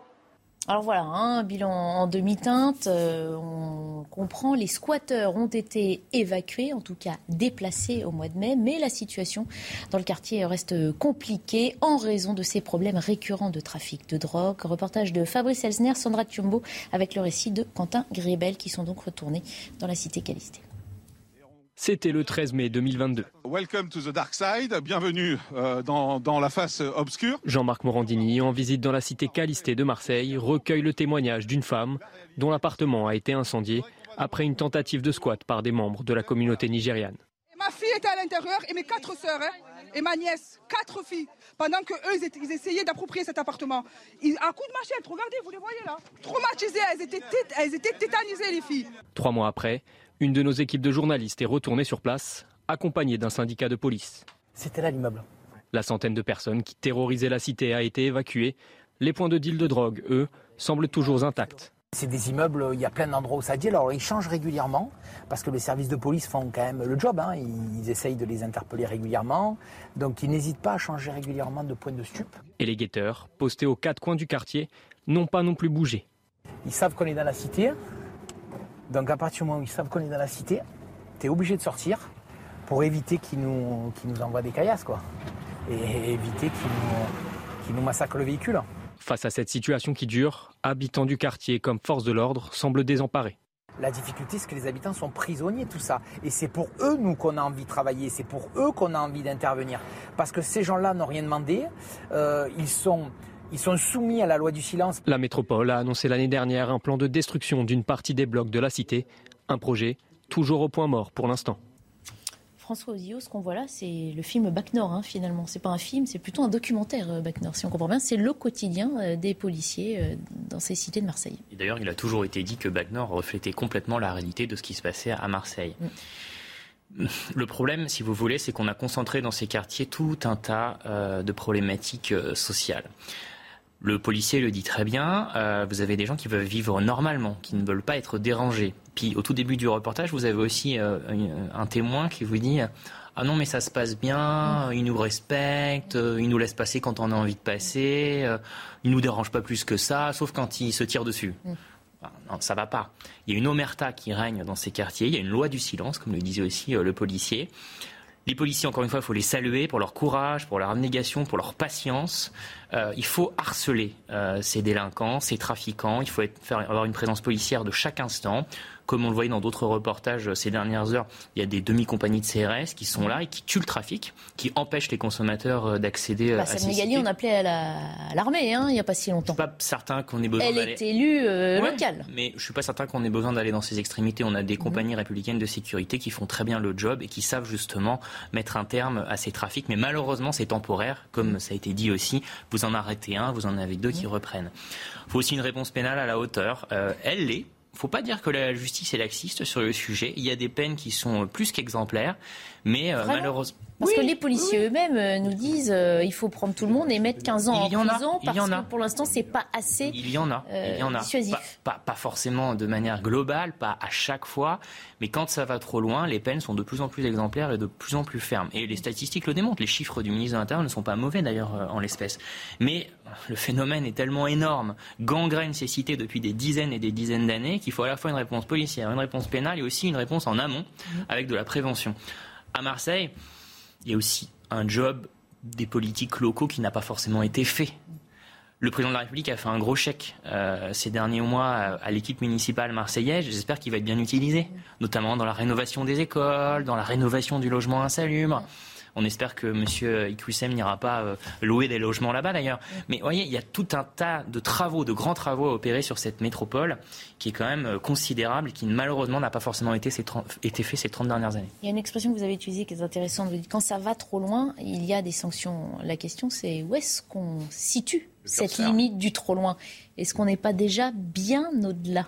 De ce qui est acceptable. On est déjà bien au-delà de ce qui est acceptable. Il suffit d'écouter le témoignage de, de cette habitante que, que, vous avez euh, diffusé, qui au fond s'est habituée à un état de fait qui est absolument hors, nord, hors de la norme euh, et qui explique tout à fait tranquillement qu'au fond, tant que les trafiquants tirent pas sur les enfants ou leur tirent pas dessus, tout va bien. Donc tant en fait, il y a un pas nouveau, déranger les trafiquants, en gros, ils vous laissent tranquille. Voilà, c'est ça. Il y a un nouveau normatisme de vie, il y a un, des nouveaux codes sociaux dans, dans, dans ces quartiers-là. Et d'ailleurs, c'est pas que, que Marseille. Hein. Bien sûr, là, on parle de Marseille qui a fait la une de l'actualité euh, ces, ces, ces, derniers mois. Mais enfin, vous prenez dans la banlieue de, de Lyon, vous prenez mes yeux, vous avez les mêmes, les mêmes effets de trafic de drogue, etc. Et d'ailleurs, c'est assez intéressant. La police a installé des caméras dans les cités, notamment à mes yeux et qui, a eu un effet. Bien sûr, il y a eu une lutte. Hein. Ils ont essayé de brûler les caméras, euh, euh, ils ont essayé de détruire l'infrastructure, mais la police a résisté. La police a continué à aller sur le terrain malgré le risque que ces policiers prennent tous les jours pour les habitants, évidemment, et au fond, bah, les dealers sont partis. Donc il y, a à un moment donné des victoires possibles encore de la République dans ces quartiers. Faut pas, faut pas baisser les bras. Marseille, effectivement, faut quand même se le dire, il y a une classe politique, et vous avez totalement raison, qui n'a pas fait le job dans les 20-30 dernières années. Et puis, il y a aussi un sujet international. Je ne sais pas si vous avez vu, euh, il, y a, y a 24 heures, il y a un nouveau président de gauche en Colombie qui explique qu'au fait, il faut arrêter la lutte contre le trafic de drogue, il faut juste faire de la prévention, et qu'il faut euh, arrêter de, s'épuiser là-dedans. Tout ça ne sert à rien. Donc si vous voulez, dans le point de départ du trafic de drogue, vous avez aussi les vannes grandes ouvertes donc il y a urgence à remettre des moyens. Le président de la République, pour le coup, l'a fait à Marseille avec Marseille en grand. Pour autant, maintenant, il faut encore plus de moyens pour les policiers. On l'a fait en Ile-de-France avec Valérie Pécresse. On a doté les policiers, pour le coup, d'équipements supplémentaires parce que l'État était absent. En tout cas, oui, il faut une action. Il ne faut pas lâcher un centimètre de terrain. Les policiers prennent des risques tous les jours et on les soutient à 200% pour ça. Parce que vous le rappeliez, hein, tout le monde est venu à Marseille. Emmanuel Macron, le ministre de l'Intérieur, euh, bon, bon, 300 effectifs de police qui seront atteints à la fin de l'année. Mais nous disait un syndicat de police, ça n'est que pour revenir au niveau où on était avant, ce n'est pas euh, en plus, euh, en surplus. On s'en sort pas de ces, ces questions. J'ai beaucoup aimé l'humour du président colombien. Euh, la Colombie n'a jamais été un narco-État, c'est de notoriété publique. Pablo Escobar, d'ailleurs, devait être espagnol ou argentin, mais en aucun cas colombien. C'était pour répondre à notre ami Mathieu Cuivre. Euh, moi, je ne suis pas d'accord avec François quand il dit la chute pénale, elle fonctionne. Non, elle fonctionne déjà pas pour les mineurs. Tout le monde sait que ce qu'on appelle les choufs, ceux qui surveillent en bas des barres d'immeubles, ce sont des gamins mineurs qu'on arrête une fois, deux fois, trois fois, dix fois, cinquante fois, mais qui sont mis en liberté, puisqu'ils euh, ils, bénéficient d'une protection, celle qui a remplacé l'ordonnance de 45, mais qui privilégie toujours l'éducation sur la sanction pour les mineurs. D'accord? Donc, tant que vous dites à un gosse, t'as été arrêté 50 fois, tu gagnes beaucoup plus beaucoup plus en restant en bas à faire le chouf qu'en ayant un bac plus 5 et en cherchant un job, ça ne pourra pas fonctionner. Deuxièmement, faut arrêter. Les, dealers ne sont jamais condamnés, ne vont jamais en prison. Allez, si, trois mois de prison avec sursis. Puis euh, vous revenez, bon écoutez, de toute façon les prisons sont pleines. Alors, on, va vous faire un rappel à la Wascoula parce qu'on ne veut pas vous incarcérer. C'est là le vrai problème. Et comme le disait très justement Mathieu, vous avez vu la, face, obscure avec le prix des drogues affichées. Mathieu parlait de mes yeux. Vous allez à Toulouse, aux Isards, une cité connue, c'est la cité de, du sinistre Mohamed Merah. Vous avez pareil les panneaux avec le prix euh, du hashish, de l'héroïne, de la cocaïne, qui vient peut-être de Colombie d'ailleurs, pour, pour, pour reparler du président colombien. Et ça passe sans aucun problème sans aucun problème. Et les policiers disent on vient, mais deux heures après, le problème est revenu. Donc si on veut faire vraiment la guerre à la drogue, il faut faire la guerre à la drogue, mais déjà, il faut changer la justice des mineurs. Ça, c'est incontournable. Alors la police, justement, hein, c'est celle qui nous dit euh, nous sommes les seuls à encore entrer dans ces quartiers, et en même temps, c'est elle qui suit hein, les, attaques, les agressions. On était euh, tout à l'heure euh, avec Rudy Mana, qu'on a vu dans le reportage sur Marseille. Il connaît bien la région. On lui a demandé quel bilan il faisait, lui, de ces trois mois écoulés dans la cité Calisté il ne faut pas se leurrer, ils ne sont pas disparus, sinon ça serait inquiétant. Ils, sont tout simplement, ils ont tout simplement été déplacés, ils sont dans d'autres cités marseillaises. Ça, c'est une réalité. Qu'est-ce que vous voulez? Mais absolument rien n'est résolu. On a tout simplement déplacé le problème. Alors, j'ai écouté euh, euh, l'habitante de la cité euh, parler tout à l'heure dans votre reportage. Bah, bien sûr, elle ne va pas dire qu'elle a envie d'exterminer de, tous les trafiquants de stupes. Elle vit dans cette cité. Et vous comprenez bien qu'ils sont tous soumis à la loi du silence. Ils sont tous clairement terrorisés. Et comme je l'ai dit dans le reportage que vous avez diffusé également et qu'on qu a fait hier avec le, le journaliste de CNews, euh, nous, on a envie de travailler pour ces gens-là. Nous, en fait, ce qui nous donne la, la foi et l'envie de travailler, c'est pour tous ces gens qui sont dans ces cités Voilà, les policiers qui continuent de se battre pour aller rassurer la population, mais qui, on le voit bien, ont très peu de moyens pour rétablir l'ordre et finalement assumer leur mission. Ils sont gardiens de la paix. On est loin de cette mission-là. Après, les promesses sont quand même tenues. Le président de la République avait promis 10 000 euh, policiers supplémentaires durant le quinquennat précédent. Euh, petit à petit, dans tous les commissariats de France, vous avez des effectifs supplémentaires qui arrivent, et c'est le cas à Marseille. Le ministre de l'Intérieur a dit qu'il en manquait encore une centaine, mais il tiendra sa promesse. Le sujet, c'est que il y a même une crise aussi de la vocation euh, sur ce métier comme d'ailleurs dans tous les métiers du service public. Hein. On le comprend. On le comprend. C'est pas non plus certains politiques qui aident à cela en disant que la police tue, si vous voyez ce que je veux dire. Euh, quand vous vous faites cracher dessus, voire même que vous risquez votre vie en permanence, forcément, vous avez quand même un peu de mal à trouver un sens à votre à votre métier. Néanmoins, je le voyais sur euh, euh, d'autres reportages sur d'autres chaînes. Euh, la réserve de la police nationale a été mise en place par le ministre de l'Intérieur ces dernières semaines et il y a quand même beaucoup de gens qui, qui postulent dans toutes les catégories socio-professionnelles de notre pays. Donc c'est quand même intéressant de le voir. Sur les cités, on m'a parlé des choufs tout à l'heure. Il y a aussi un autre métier hein, qui est très en vogue, hein, c'est nourrice. On n'en parle pas assez. Peut-être aussi pour ça qu'il y a un peu de silence. Il y a des gens qui gagnent de l'argent oui. aussi en se taisant et en stockant la drogue dans des appartements. Et ça, faut aussi chasser. Mais c'est un travail d'investigation. Vous avez harcelé le délinquant, le trafic, les cartels locaux, si j'ose dire, avec des compagnies de CRS. Et vous avez tout ce travail de, renseignement, de judiciarisation en amont euh, d'aller les, les choper, si j'ose dire, avec du, euh, de l'information qui doit remonter aussi de ces cités sensibles, avec des mois et des mois d'écoute, d'enquête, et qui permet d'aller euh, tuer entièrement des, des, trafics et des, des, bandes organisées sur le sujet de la drogue. Mais aussi, vous avez de l'autre côté, aussi encore une fois, de l'échiquier politique, des euh, responsables parlementaires qui vous disent qu'il faut légaliser la drogue. Est-ce que vraiment c'est une solution? Moi, je n'y crois pas un instant. Si on légalise le cannabis, c'est quoi la suite? C'est on légalise l'héroïne et la cocaïne? Mais Je vous prends un exemple. Il y a quand même une bonne question qu'il faut se poser, et je ne suis pas un, ardent partisan de la légalisation. En proportion de la population, il y a six fois moins de fumeurs de cannabis aux Pays-Bas où il y a des coffee shops qu'en France. Oui, mais il faudrait peut-être se poser la question de savoir pourquoi nos chiffres sont aussi mauvais. C'est un mauvais. C'est quand même une question à se poser. C'est un mauvais signal envoyé. Ah non, mais j'ai pas Ensuite, on légalisera la cocaïne et l'héroïne, malheureusement. Mais pourquoi en France y a-t-il six fois plus de fumeurs en proportion de la population qu'aux Pays-Bas? Les policiers le disent souvent, les syndicats que vous invitez sur vos plateaux ou qui sont euh, dans les reportages disent souvent que les amendes contraventionnelles ont, permis aussi de réduire tout le travail administratif qu'ils avaient à faire et ont quand même euh, quelque part euh, un peu stoppé la consommation chez ceux, qui n'avaient pas envie de se taper quelques dizaines d'euros d'amende. Ça, ça marche. Il y en a plus de, des dizaines et des dizaines de milliers qui ont été dressés depuis que ça a été mis en place et ça a quand même un effet dissuasif. Mmh. On évoque à présent les forces de l'ordre qui ont été une nouvelle fois euh, prises pour cible. Cette fois, c'est à euh, Compiègne. le commissariat a été visé par des tirs de mortier près du quartier sensible du Clos des Roses, connu pour son trafic de stupéfiants. L'une de nos équipes a pu suivre une patrouille de la BAC organisée justement en réponse à cette attaque. L'objectif des policiers, c'est de montrer aux habitants que les forces de l'ordre restent bien mobilisées pour euh, les protéger. Reportage exclusif signé Sacha Robin avec le récit de Clémence Barbier. Opération surveillance du quartier du Clos des Roses, situé à côté du commissariat de Compiègne. C'est quoi le but exactement là, de cette soirée? Bah, Montrer un petit peu notre force. Euh, voilà, dire ce qui s'est passé hier soir, c'est pas, pas acceptable. 24 heures après les attaques contre le commissariat, les contrôles se multiplient dans ce quartier gangréné par le trafic de drogue. On va faire un petit tour dans l'eau. Chaque recoin de l'immeuble est scruté. Cette nuit-là, plusieurs sachets de drogue sont saisis. C'est quoi exactement C'est quoi Je pense que c'est le numéro, ça. Non Non. C'est de la beuh. C'est quoi son petit Autour des immeubles, les policiers tombent aussi sur une arme de poing. H. En deux ans, 94 épisodes de violences urbaines ont été recensés à Compiègne, dont 90 au Clos des Roses. Face à la situation, les habitants sont désabusés à la population qu'ils ne sont pas abandonnés et qu'ils continuent à, faire le boulot. Trois auteurs des violences de dimanche soir ont été interpellés et placés en garde à vue.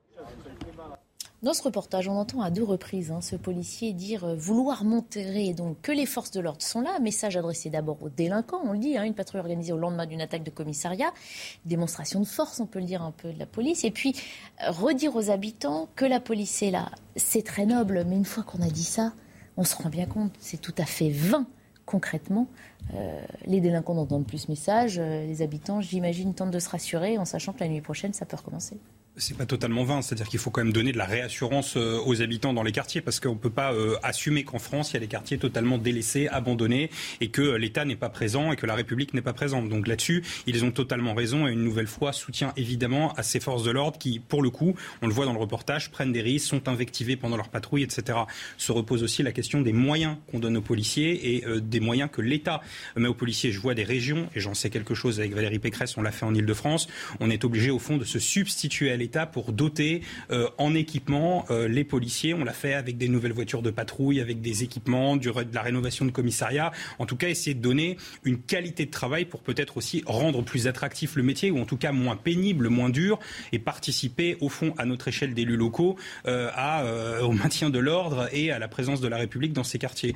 Et puis ensuite, évidemment, reste la question centrale des effectifs et des moyens qu'on veut et de la place qu'on fait à la sécurité dans les politiques publiques. Je redis encore une fois, mais le 14 juillet, j'ai été quand même extrêmement frappé d'entendre le président de la République euh, chez euh, des chaînes concurrentes et néanmoins amies expliquer tranquillement euh, son programme et ne pas parler de sécurité pendant l'heure d'interview. C'est quand même absolument frappant et ça en dit long sur l'échelle priorité à la sécurité dans, le quinquennat.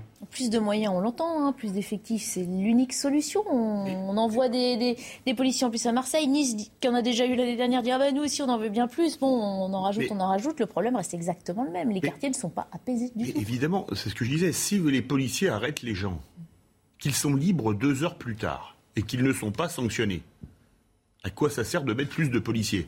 Et puis après, comme les policiers sont en danger, on va embaucher des policiers pour protéger les policiers qui vont enquêter dans les quartiers. Excusez-moi, c'est Kafka, c'est Uburois. Ça, c'est Ségolène Royal en 2007. Vous êtes médisant, je n'avais pas osé le dire. Je n'avais pas osé le rappeler. Mais c'est quand même assez surréaliste. Euh, vous parliez tout à l'heure de l'armée dans les banlieues. C'était Samia Gali qui l'avait proposé de mémoire en 2016. L'armée française n'est pas formée pour faire du maintien de l'ordre. L'armée française aujourd'hui, c'est 200 000, en tout c'est des effectifs de 200 000 personnes. Pour vous prendre un autre exemple, L'armée de l'OTAN la plus puissante, évidemment, à part les États-Unis, c'est la Turquie. La Turquie, c'est 720 000 personnels, d'accord Entre l'armée de terre, la marine et euh, l'armée de l'air. On a une armée qui est à la portion congrue et qui n'est pas formée pour ça. Donc, mettre des policiers, c'est très bien, mais si on ne sanctionne pas, ça ne sert strictement à rien. Et tant qu'on n'aura pas revu de fond en comble la politique pénale, on ne solutionnera pas le problème je vais dire quelque chose qui va certainement faire bondir François Ozillot. Je me rappelle, là, c'est pas Ségolène Royal, c'est Nicolas Sarkozy. Vous voyez Rappelez-vous, quand il a joué les matamors en disant euh, vous voulez, moi je vais vous débarrasser de ça au Karcher, les racailles, etc., etc. Qu'est-ce qu'il a fait pour lutter contre la délinquance? Il a supprimé 13 000 postes de policiers et de gendarmes. Donc aujourd'hui, c'est plutôt comme Gérald Darmanin qui joue les matamors, mais malheureusement, sans, trop sans plus d'effet que Nicolas Sarkozy. Parce que tant qu'on n'aura pas touché à la politique pénale, on aura tout faux. Finalement, vous reprenez euh, Gérald Darmanin qui disait le problème de la police, c'est la justice. Ah ben là, il a raison. Le problème, c'est que, à mon avis, Dupont-Moretti n'est pas d'accord avec lui. Ah bah, on sait que les deux hommes ne sont, ah, pas d'accord. Ils ne passeront pas leurs vacances ensemble. Et pourtant, pour résoudre le problème, il faudrait bien qu'ils travaillent euh, main dans la main. Ouais, ouais. Mais euh, enfin, pour le coup, là, encore une fois, c'est l'élu local qui va vous répondre. Qui a envie d'accueillir des prisons sur son territoire? Qui veut donner à disposition des terrains pour construire des prisons C'est des négociations qui prennent des mois, des années avec les édiles locales, ce genre de sujet. Il faut effectivement peut-être construire davantage de places de prison. Et d'ailleurs, c'est dans les, les tablettes du ministère de la Justice mais ça ne se fait pas en un claquement de doigts. C'est aussi pour ça que le contraventionnel a été mis en place euh, ces derniers mois, ces dernières années avec le ministre de l'Intérieur et qui porte ses fruits parce que les policiers vous disent toujours la même chose, c'est qu'ils veulent être plus sur le terrain, c'est aussi la promesse présidentielle, et faire moins de bureaucratie. Pour justement avoir plus d'efficacité, parce que les Françaises et les Français, ils veulent du bleu sur le terrain. Et d'ailleurs, je reprends et je rebondis sur ce que disaient euh, les policiers qui étaient en patrouille à Compiègne, il faut gêner, il faut se faire respecter, il faut montrer qu'on est présent les policiers qui sont dans la cité, c'est des consommateurs qui viennent pas euh, au point de deal. C'est un trafic qui est asséché. Et c'est comme ça aussi qu'on y arrivera. Par contre, il faut être sur la durée. C'est aussi pour ça qu'il faut que les effectifs augmentent. Promesse tenue sur le sujet. Dans un certain nombre de commissariats de France, vous avez des effectifs qui ont réaugmenté. Effectivement, c'est vrai, je ne peux pas dire le contraire. D'ailleurs, j'étais quand même, moi, je suis un militant de l'époque Sarkozy. C'est là où j'ai fait mes premières armes en politique. La RGPP a supprimé des postes dans toute la fonction publique, y compris dans la police. C'était une vraie connerie. Je suis complètement d'accord. Mais j'ai pas dit que c'était uniquement la faute, c'est 30 ans de déliquescence. Mais en même temps, il fallait aussi faire des économies. Euh, c'est au bon endroit alors. Oui, mais bon, en même temps, les, postes les plus importants euh, sont sur ce type euh, de service public. Et aussi dans l'éducation nationale, vous faites dans l'éducation nationale, vous avez aussi des critiques. Enfin, c'est insoluble aussi. Mais il faut quand même remettre de l'ordre dans les comptes, comme dit euh, un ancien Premier ministre. Et dans la rue. Et dans la rue, effectivement. vous avez raison. Ah ouais, ça fait... vous avez raison. Mais il faut se donner les moyens. Et donc, les effectifs ont permis aussi de reconstituer des brigades anticriminalité, des groupes de sécurité et de proximité qui ont des horaires beaucoup plus élargis, qui euh, ont des moyens judiciaires plus importants, du matériel aussi plus important et qui permet d'aller euh, débusquer euh, les bandits et les voyous et de faire en sorte de rétablir le calme dans nos quartiers. Vous dites pour réinvestir les, quartiers, envoyons la police, mais là aussi, il faut qu'elle ait les moyens d'être dissuasive plutôt que de se faire caillasser et euh, brûler le, véhicule avec lequel elle arrive. Coup, matériel supplémentaire euh, ces dernières années, véhicules supplémentaires. On se moquait de la police il y a quelques années qui roulait dans des véhicules qui avaient 250 000 km. La porte, elle tombait à moitié quand vous l'ouvrez. Excusez-moi, c'est sûr qu'un Kangoo diesel à 250 000 km pour courser un Go Fast, c'est compliqué. C'était absolument ridicule. Et en même temps, vous avez aussi des services spécialisés qui, quand ils viennent récupérer euh, des gros trafiquants et qui s'infiltrent dans les cités à 6 heures du matin, je vous assure que le caïd, il fait moins le malin devant euh, les policiers du RAID ou de GIGN. Donc on a quand même des services qui sont efficaces. On se quitte quelques instants et on reviendra là aussi. Tout à l'heure, on était à Marseille. On refera un tour dans ce nord-est parisien gangréné par le problème euh, du crack. Les choses apparemment se mettent en place sur le témoignage d'une habitante. l'entendrez tout à l'heure.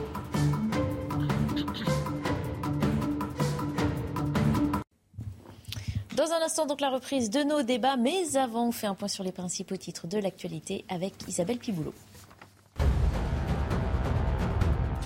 C'est une première 40 ans après les faits. Un hommage de la nation est rendu aux victimes de l'attentat de la rue des Rosiers à Paris, avec sur place le garde des Sceaux, Éric Dupont-Moretti. Le 9 août 1982, un commando attaque le restaurant cachère Joe Goldenberg en plein quartier juif. Bilan 6 morts et 22 blessés. À ce jour, seul un suspect a été incarcéré.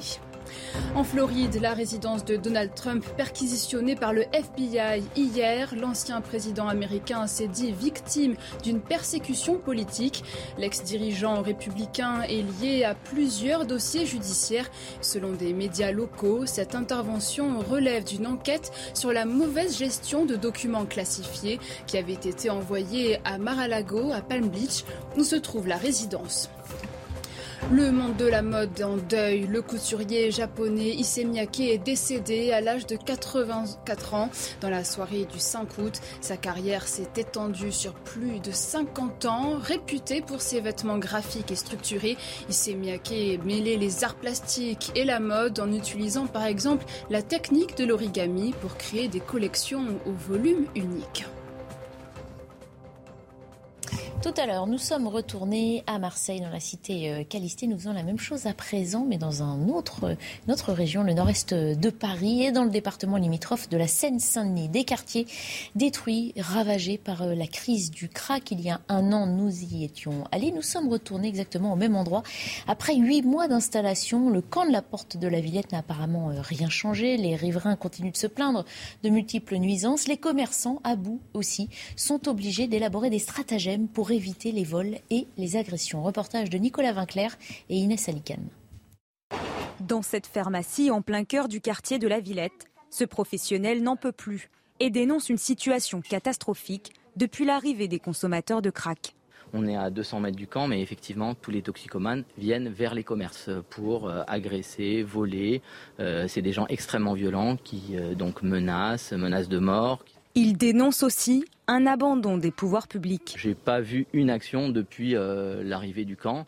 Euh, d'ailleurs, les pouvoirs publics ne gèrent pas ce camp, ce sont les dealers qui gèrent le camp. La situation inquiète aussi dans ce supermarché de Pantin, qui a dû fermer l'une de ses entrées depuis un mois et demi. En cause, la sécurité des clients et du personnel n'est plus assurée. Et le directeur déplore une baisse de son chiffre d'affaires. 15% de chiffre d'affaires en moins, euh, une baisse aussi de la marge euh, puisque le vol a été multiplié par deux. Mon commerce a deux entrées, une entrée euh, de, chaque côté euh, du quartier, et j'ai dû en fermer une, ainsi que fermer le parking, puisque ça générait beaucoup trop de, difficultés pour filtrer. Oui, on parle de filtration. Hein. Pourtant, je ne suis pas une boîte de nuit, je ne suis qu'un supermarché, mais je devais filtrer, je dois filtrer les, personnes qui rentrent dans le magasin pour éviter qu'il y ait trop de, drogués qui rentrent. Et j'ai dû fermer mon parking puisqu'il était devenu, c'était devenu des toilettes publiques. De leur côté, les maires des quartiers touchés ne décolèrent pas et demandent l'organisation d'une conférence globale à la rentrée en présence des pouvoirs publics et des habitants.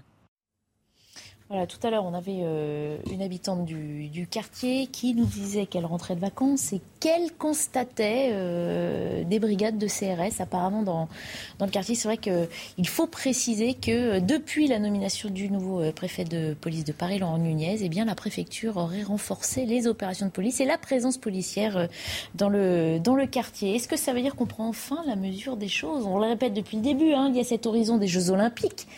Euh, on a aussi tous conscience que mieux vaut ne pas commencer à intervenir au dernier moment. Donc si les choses se mettent en place, c'est que euh, ce dialogue est bel et bien noué, hein, comme le disait Charles Darmanin, entre la, mairie de Paris et, les pouvoirs publics qui se sont souvent envoyés la balle. Ben, il serait temps. Mais ce qu'on oublie de dire, c'est que 99% des personnes dans la colline du crack sont des personnes clandestinement en France qui sont trafiquants de drogue et qui pourrissent la vie des habitants. Question, on parlait de l'imam Iqiyoussen tout à l'heure.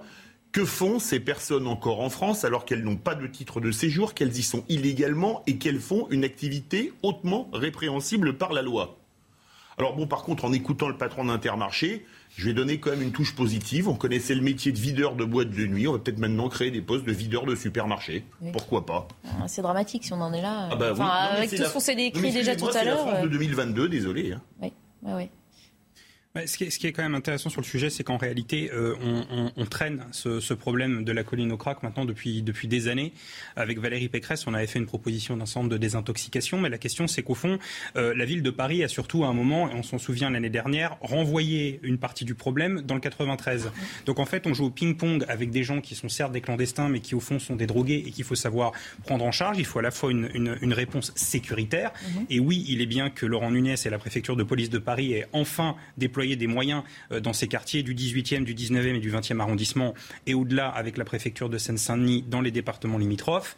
Mais il faut aussi une réponse sanitaire et une réponse évidemment de santé. La question c'est où est-ce qu'on l'a fait? On voit que la ville de Paris aujourd'hui est en train euh, de penser à une réponse sanitaire dans le 16e arrondissement de Paris. Donc si vous voulez déporter les problèmes sur le fond bah, C'est ce qui se passe euh, depuis de nombreuses années. Hein. On ne fait que déplacer le problème. Absolument. Donc à un moment donné, il faut le traiter. Il y a cette échéance des Jeux Olympiques, mais au-delà de ça, c'est quand même les habitants du 18e et du 19e mon ami et collègue au Conseil régional d'Île-de-France, Pierre Licia, a bien pris ce, problème depuis des années. Il a lui-même des enfants, des petites filles. Vous allez dans des jardins, il y a des seringues. Enfin, c'est invivable pour ces habitants du Nord-Est ah bah, on est d'accord que prendre euh, le repère des Jeux Olympiques, c'est déplorable en termes de gestion du problème parce que c'est nier évidemment, euh, toutes les nuisances que subissent en tout temps euh, ceux qui sont là. Mais je reviens sur ce que vous disiez. Effectivement, les centres de prise en charge, soyons honnête, hein. personne n'a envie d'avoir ce genre de centre à côté de chez soi. Donc euh, voilà, comme les prisons. Donc ça veut dire quelque part, on se demande si même ce problème est, soluble. Hein. Est-ce qu'on peut le, résoudre? Ces gens sont là. Ils sont là. Et donc on va pas les mettre euh, dans des camps. À un moment donné, il faut aussi quand même, euh, encore une fois, faire face à la réalité et ne sortir du commentaire assez simple et réducteur on est typiquement aussi dans le type de problème où euh, les différentes strates de collectivité et l'État ne travaillent pas ensemble, manifestement. Anne Hidalgo a quand même mis du temps à s'occuper du problème, mais je ne suis pas totalement certain qu'elle le prenne euh, vraiment à bras le corps. Elle a peut-être un peu d'arrière-pensée politicienne, elle n'a pas spécialement envie d'aider le ministre de l'Intérieur à régler ce sujet avec le préfet de police de Paris. On voit bien que sur ces sujets-là, comme sur d'autres d'ailleurs, régulièrement la mairie de Paris et l'État ne sont pas forcément en accord sur les sujets de sécurité publique en général. Après, ça pose un vrai problème d'image euh, de notre capitale. À deux ans, effectivement, euh, des Jeux Olympiques. C'est en Seine-Saint-Denis, d'ailleurs, que la plupart des, activités et du village olympique euh, qui s'implantera dans quelques, dans quelques mois, qui est en construction d'ailleurs.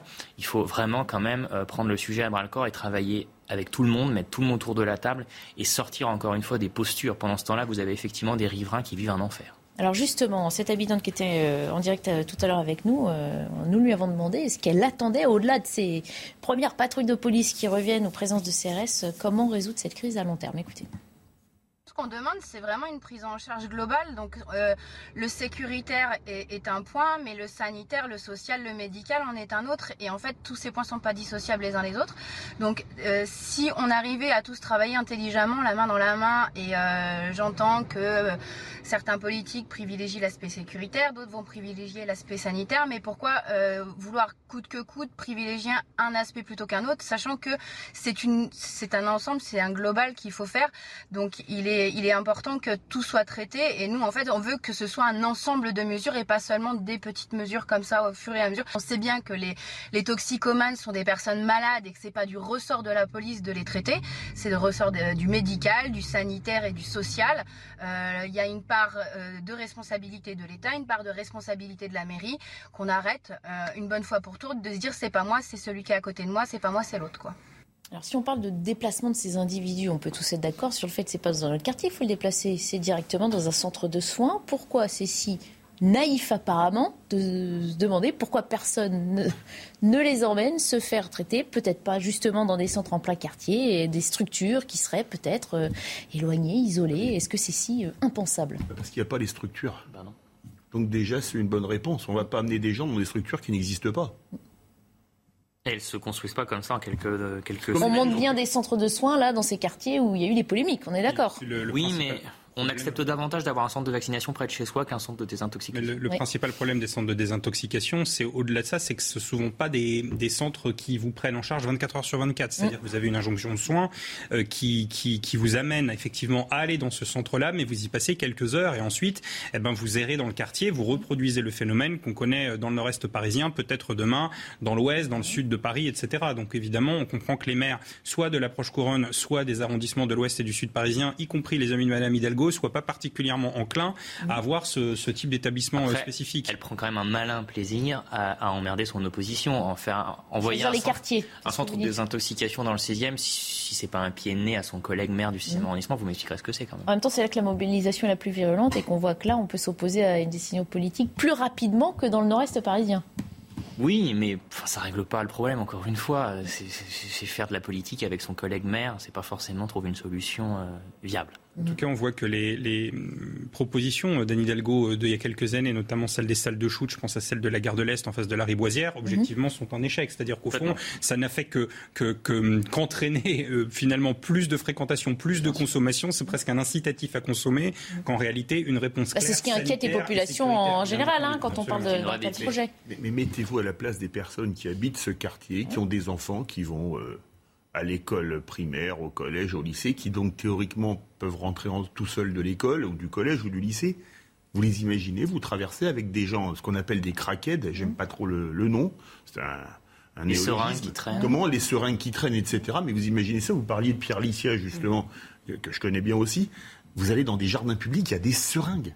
Non mais où est-on Le jardin des Halles dans le 18e, aujourd'hui. C'était ça. Les parents disaient qu'ils ne s'y rendaient plus. Euh, vous avez des enfants, vous les amenez dans un jardin où il y a des seringues mm -hmm. bah, Certainement pas. Vous préférez les garder à la maison, euh, quitte à leur mettre des dessins animés ou jouer à la console vidéo. C'est absolument terrible. C'est terrible. Sauf que ces craqués sont des zombies. C'est des gens qui sont complètement devenus ingérables. Y compris pour les policiers d'ailleurs. Ils sont très dangereux. Il suffit qu'une seringue traîne et euh, qui sait ce qui peut se passer. C'est quand même compliqué de. Non, mais à vous entendre, donc, on n'a pas de solution. En tout cas, elle prendra encore une fois du temps. Et euh, je ne doute pas de la, de, la, de la volonté du préfet de police et du ministre de l'Intérieur, mais c'est quand même des dizaines et des dizaines de personnes qui sont effectivement euh, dans un certain nombre d'arrondissements parisiens qui sont devenus totalement incontrôlables et ingérables. Mmh. Donc, et personne ne veut les avoir à côté de chez soi. Oui. Et on n'a pas, encore une fois, les, les, les, structures pour les accueillir. Donc on sait que le ministre de l'Intérieur a bien mandaté le nouveau préfet de police de Paris. Euh, le précédent n'était pas connu pour son laxisme, hein, cela dit. Hein, donc, Ça dépend avec qui par rapport aux toxicomanes, vous pensez euh, que... Non, je pense par exemple, le soir du Stade de France, il a été beaucoup plus laxiste avec les voyous qui raquettaient les supporters anglais ou espagnols qu'avec les gilets jaunes quand ils manifestaient. Ça, je pense qu'on sera d'accord là-dessus. Mm. Donc ça veut dire que vous attendez de Laurent Nunez une plus grande fermeté que celle euh, du préfet allemand? Fa pour, Face aux toxicomanes et face aux voyous, absolument, oui. Bon. de toute façon, il peut être difficilement pire. Hein. Comme tous les Français et les Français. En tout cas, il y a un nouvel horizon d'un an pour régler le problème, mais ce délai d'un an, on, nous l'avait déjà donné il y a un an. Donc euh, c'est vrai qu'on pourrait être euh, échaudé. Ça fait des années hein, qu'on a ce sujet à Paris. Pour autant, on peut quand même mettre au crédit de Laurent Nunez qu'il a suivi quand même les sujets euh, de trafic de drogue lorsqu'il était ministre délégué au ministère de l'Intérieur, est probablement, et à Marseille, et notamment plus en tout cas que le, que le, préfet allemand, qui était évidemment bien plus concentré sur la question de la sécurité des, des manifestations et d'ordre public plutôt que sur ces sujets euh, du nord-est parisien. En fait, ça va être la moins pire des solutions qui sera trouvée, ah bah. là où ça gênera le moins de personnes. Mais comme ces gens-là, par définition... Mais existe-t-il cet endroit? C'est bien ce qu'on se dit, euh, à part... Euh, il y aura forcément même si vous allez euh, loin de Paris, même sur un champ, ce champ appartient à quelqu'un et personne n'a envie d'avoir ce, problème. Bon, malheureusement, on en reparlera du coup dans sans doute de prochains débats. On évoque le pouvoir d'achat, on le sait bien, en pleine vacances, on aime s'alléger l'esprit et c'est difficile pour nombre de foyers d'oublier cette crise économique qui entraîne surtout l'allègement plus rapide du porte-monnaie. Euh, l'inflation à 6,1% sur un an en juillet est déjà visible évidemment sur les factures d'énergie, le carburant dans les chariots des ménages et elle se retrouve aussi euh, dans les cuisines des restaurants, comme pour les particuliers dans les euh, supermarchés. Eh bien, certaines denrées comme la viande, le poisson, le beurre, l'huile ou encore les légumes eh coûtent plus cher aux professionnels de la restauration qui répercutent souvent cette hausse sur l'addition finale que nous payons euh, tous. Nous étions tout à l'heure avec Olivier Dardet, c'est le président de l'UMI 44. L'UMI, c'est l'Union des métiers des industries de l'hôtellerie. Écoutez. On est obligé à un moment, on est une entreprise, pour l'instant on est pris en étau entre des clients qui ont un pouvoir d'achat compliqué et puis de l'autre côté il y a des charges euh, qui explosent. On parle des coûts matières, en effet euh, elles ont pris 12, 15 voire 17% de plus, mais pas que. Euh, l'énergie a aussi augmenté, la masse salariale augmente aussi par rapport à deux critères qui sont notamment au mois d'avril la convention collective qui a fait augmenter les minima de salaire de 16%. Euh, la pénurie de collaborateurs qui fait qu'aujourd'hui les salaires euh, augmentent naturellement, c'est l'offre et la demande. Donc l'exercice est compliqué. On est vraiment pris en étau et il faut trouver des options. Alors on le sent bien, la gêne de ce restaurateur, il a bien conscience que euh, bah, en face c'est le consommateur dont il a pourtant besoin, hein, qui continue à venir dans son restaurant, qui va, qui va payer les pots cassés. Oui, mais excusez-moi, par exemple, la Loire-Atlantique, c'est un département sur le littoral quand vous servez sur le littoral, on aime bien manger du poisson, des fruits de mer, je pense qu'on est d'accord là-dessus. Quand le prix du gasoil pour aller pêcher, il a flambé, ben, le pêcheur, il est obligé d'imputer euh, l'augmentation du prix du gasoil. Et quand euh, le gasoil pour euh, le camion qui va livrer a augmenté, tout augmente. Donc moi, j'accuserai pas les, les restaurateurs d'être des voleurs, mais ils sont obligés de maintenir leur marge. Parce que, rappelons-le, une entreprise ne vit pas sur un chiffre d'affaires, elle vit sur un chiffre d'affaires et surtout sur une marge. Ça, c'est quand même le B à bas de l'économie. Tu remarqueras quand même qu'ils sont plus prompts à appliquer la hausse dès lors qu'il y a un peu d'inflation que la baisse de la TVA qu'on leur a accordée il y a une petite dizaine d'années. Euh, on est d'accord, mais voilà. Mais, euh, tu sais comment Coluche appelait ça? La méthode des pays l'Est, donne-moi ta montre, je te donnerai l'heure. C'était un peu la méthode de la baisse de la TVA. C'est un arbitrage, selon vous, qui peut être euh, plus ou moins bien fait, alors? Oui, après, évidemment, euh, on, sort de deux ans de Covid, on sait la situation d'un grand nombre de restaurateurs, même si effectivement il y a eu un grand nombre d'aides, il y a eu effectivement euh, euh, plusieurs milliers d'euros qui ont été versés chaque mois à ces restaurants, donc histoire de ne pas perdre ce tissu précieux pour l'économie française et notamment l'industrie touristique. Pour autant, certains, notamment grandes maisons, sont absolument capables d'absorber encore cette inflation et ne pas faire peser sur les touristes et notamment les Français qui ont envie de voyager, qui ont des difficultés financières mais qui ne veulent pas cette année, on le voit dans un grand nombre de sondage, mhm. notamment ceux, ceux d'Atout France pour le Figaro il y a quelques jours, qui disait qu'effectivement les Français ne voulaient pas se priver de voyage mhm. cet été et au fond allaient peut-être rogner un peu plus sur la dépense pendant les vacances, mais avaient envie de prendre l'air et on les comprend bien après euh, deux années de pandémie. bien sûr, il faut euh, changer les idées, quoi. Mais euh, voilà, on sait aux vacances, on budgétise ses vacances, mais on se permet aussi plus d'extra, plus de restaurants. bon, un euro par-ci, un euro par-là, ça fait tout de suite bien plus à la fin de la journée. Moi, là-dessus, je fais confiance à l'autorégulation. C'est leur petite entreprise, à ces restaurateurs manifestement, le tourisme euh, repart euh, à la hausse de manière mhm. assez conséquente. Qu'ils en profitent, mais dans des proportions raisonnables. Si ça ne marche pas et si euh, les clients trouvent qu'ils abusent, ben, il y aura moins de monde à leur table. Mhm. Et de l'autre côté, je, je souscris à ce que disait mon collègue, qu'ils le fassent dans des proportions raisonnables. Pendant le Covid, l'État a été très généreux avec eux. Oui. On se sent bien, vous dites, ça va, il y a plus malheureux, c'est ça? Le quoi qu'il en coûte a coulé quand même à flot dans le milieu de la restauration, ouais, et tant mieux. Et tant mieux, il fallait sauver les restaurants. Maintenant que les tourismes reviennent, Oui, que, qu'effectivement, si leurs produits augmentent un peu, qu'ils le répercutent, pourquoi pas mais attention, mais j'ai envie de vous dire, de toute façon, encore une fois, l'autorégulation fera son rôle. Euh, si euh, ils vont trop loin, euh, les clients ne viendront pas chez eux. Vous êtes darwiniste Complètement. Et libéral. Survivront ceux qui peuvent survivre, disparaîtront les, les plus faibles, et puis c'est la vie.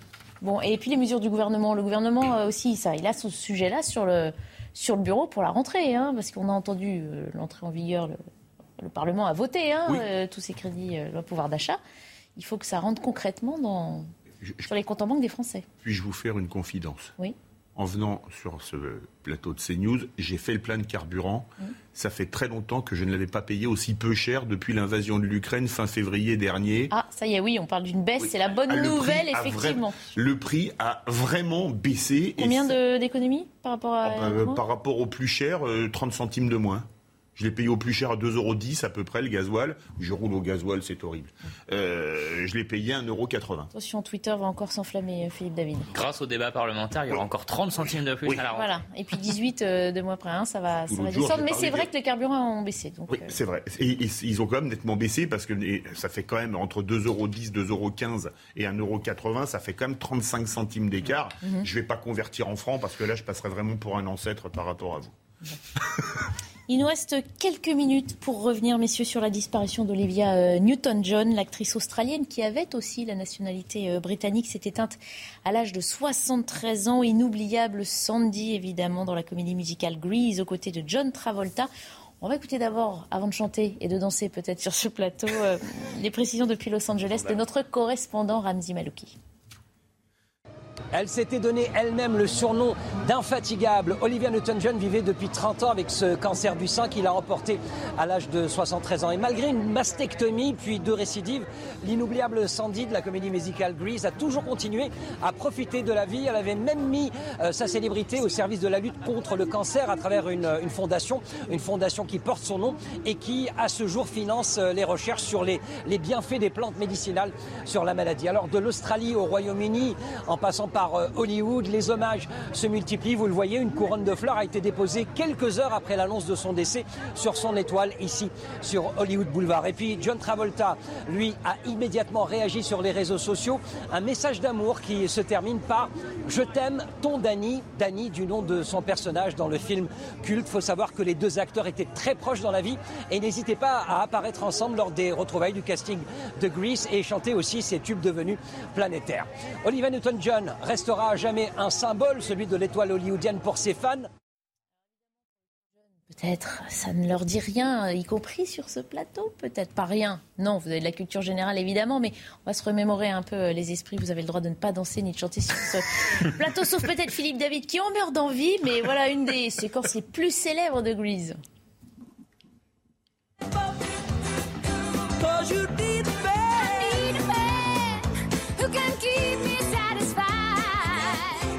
是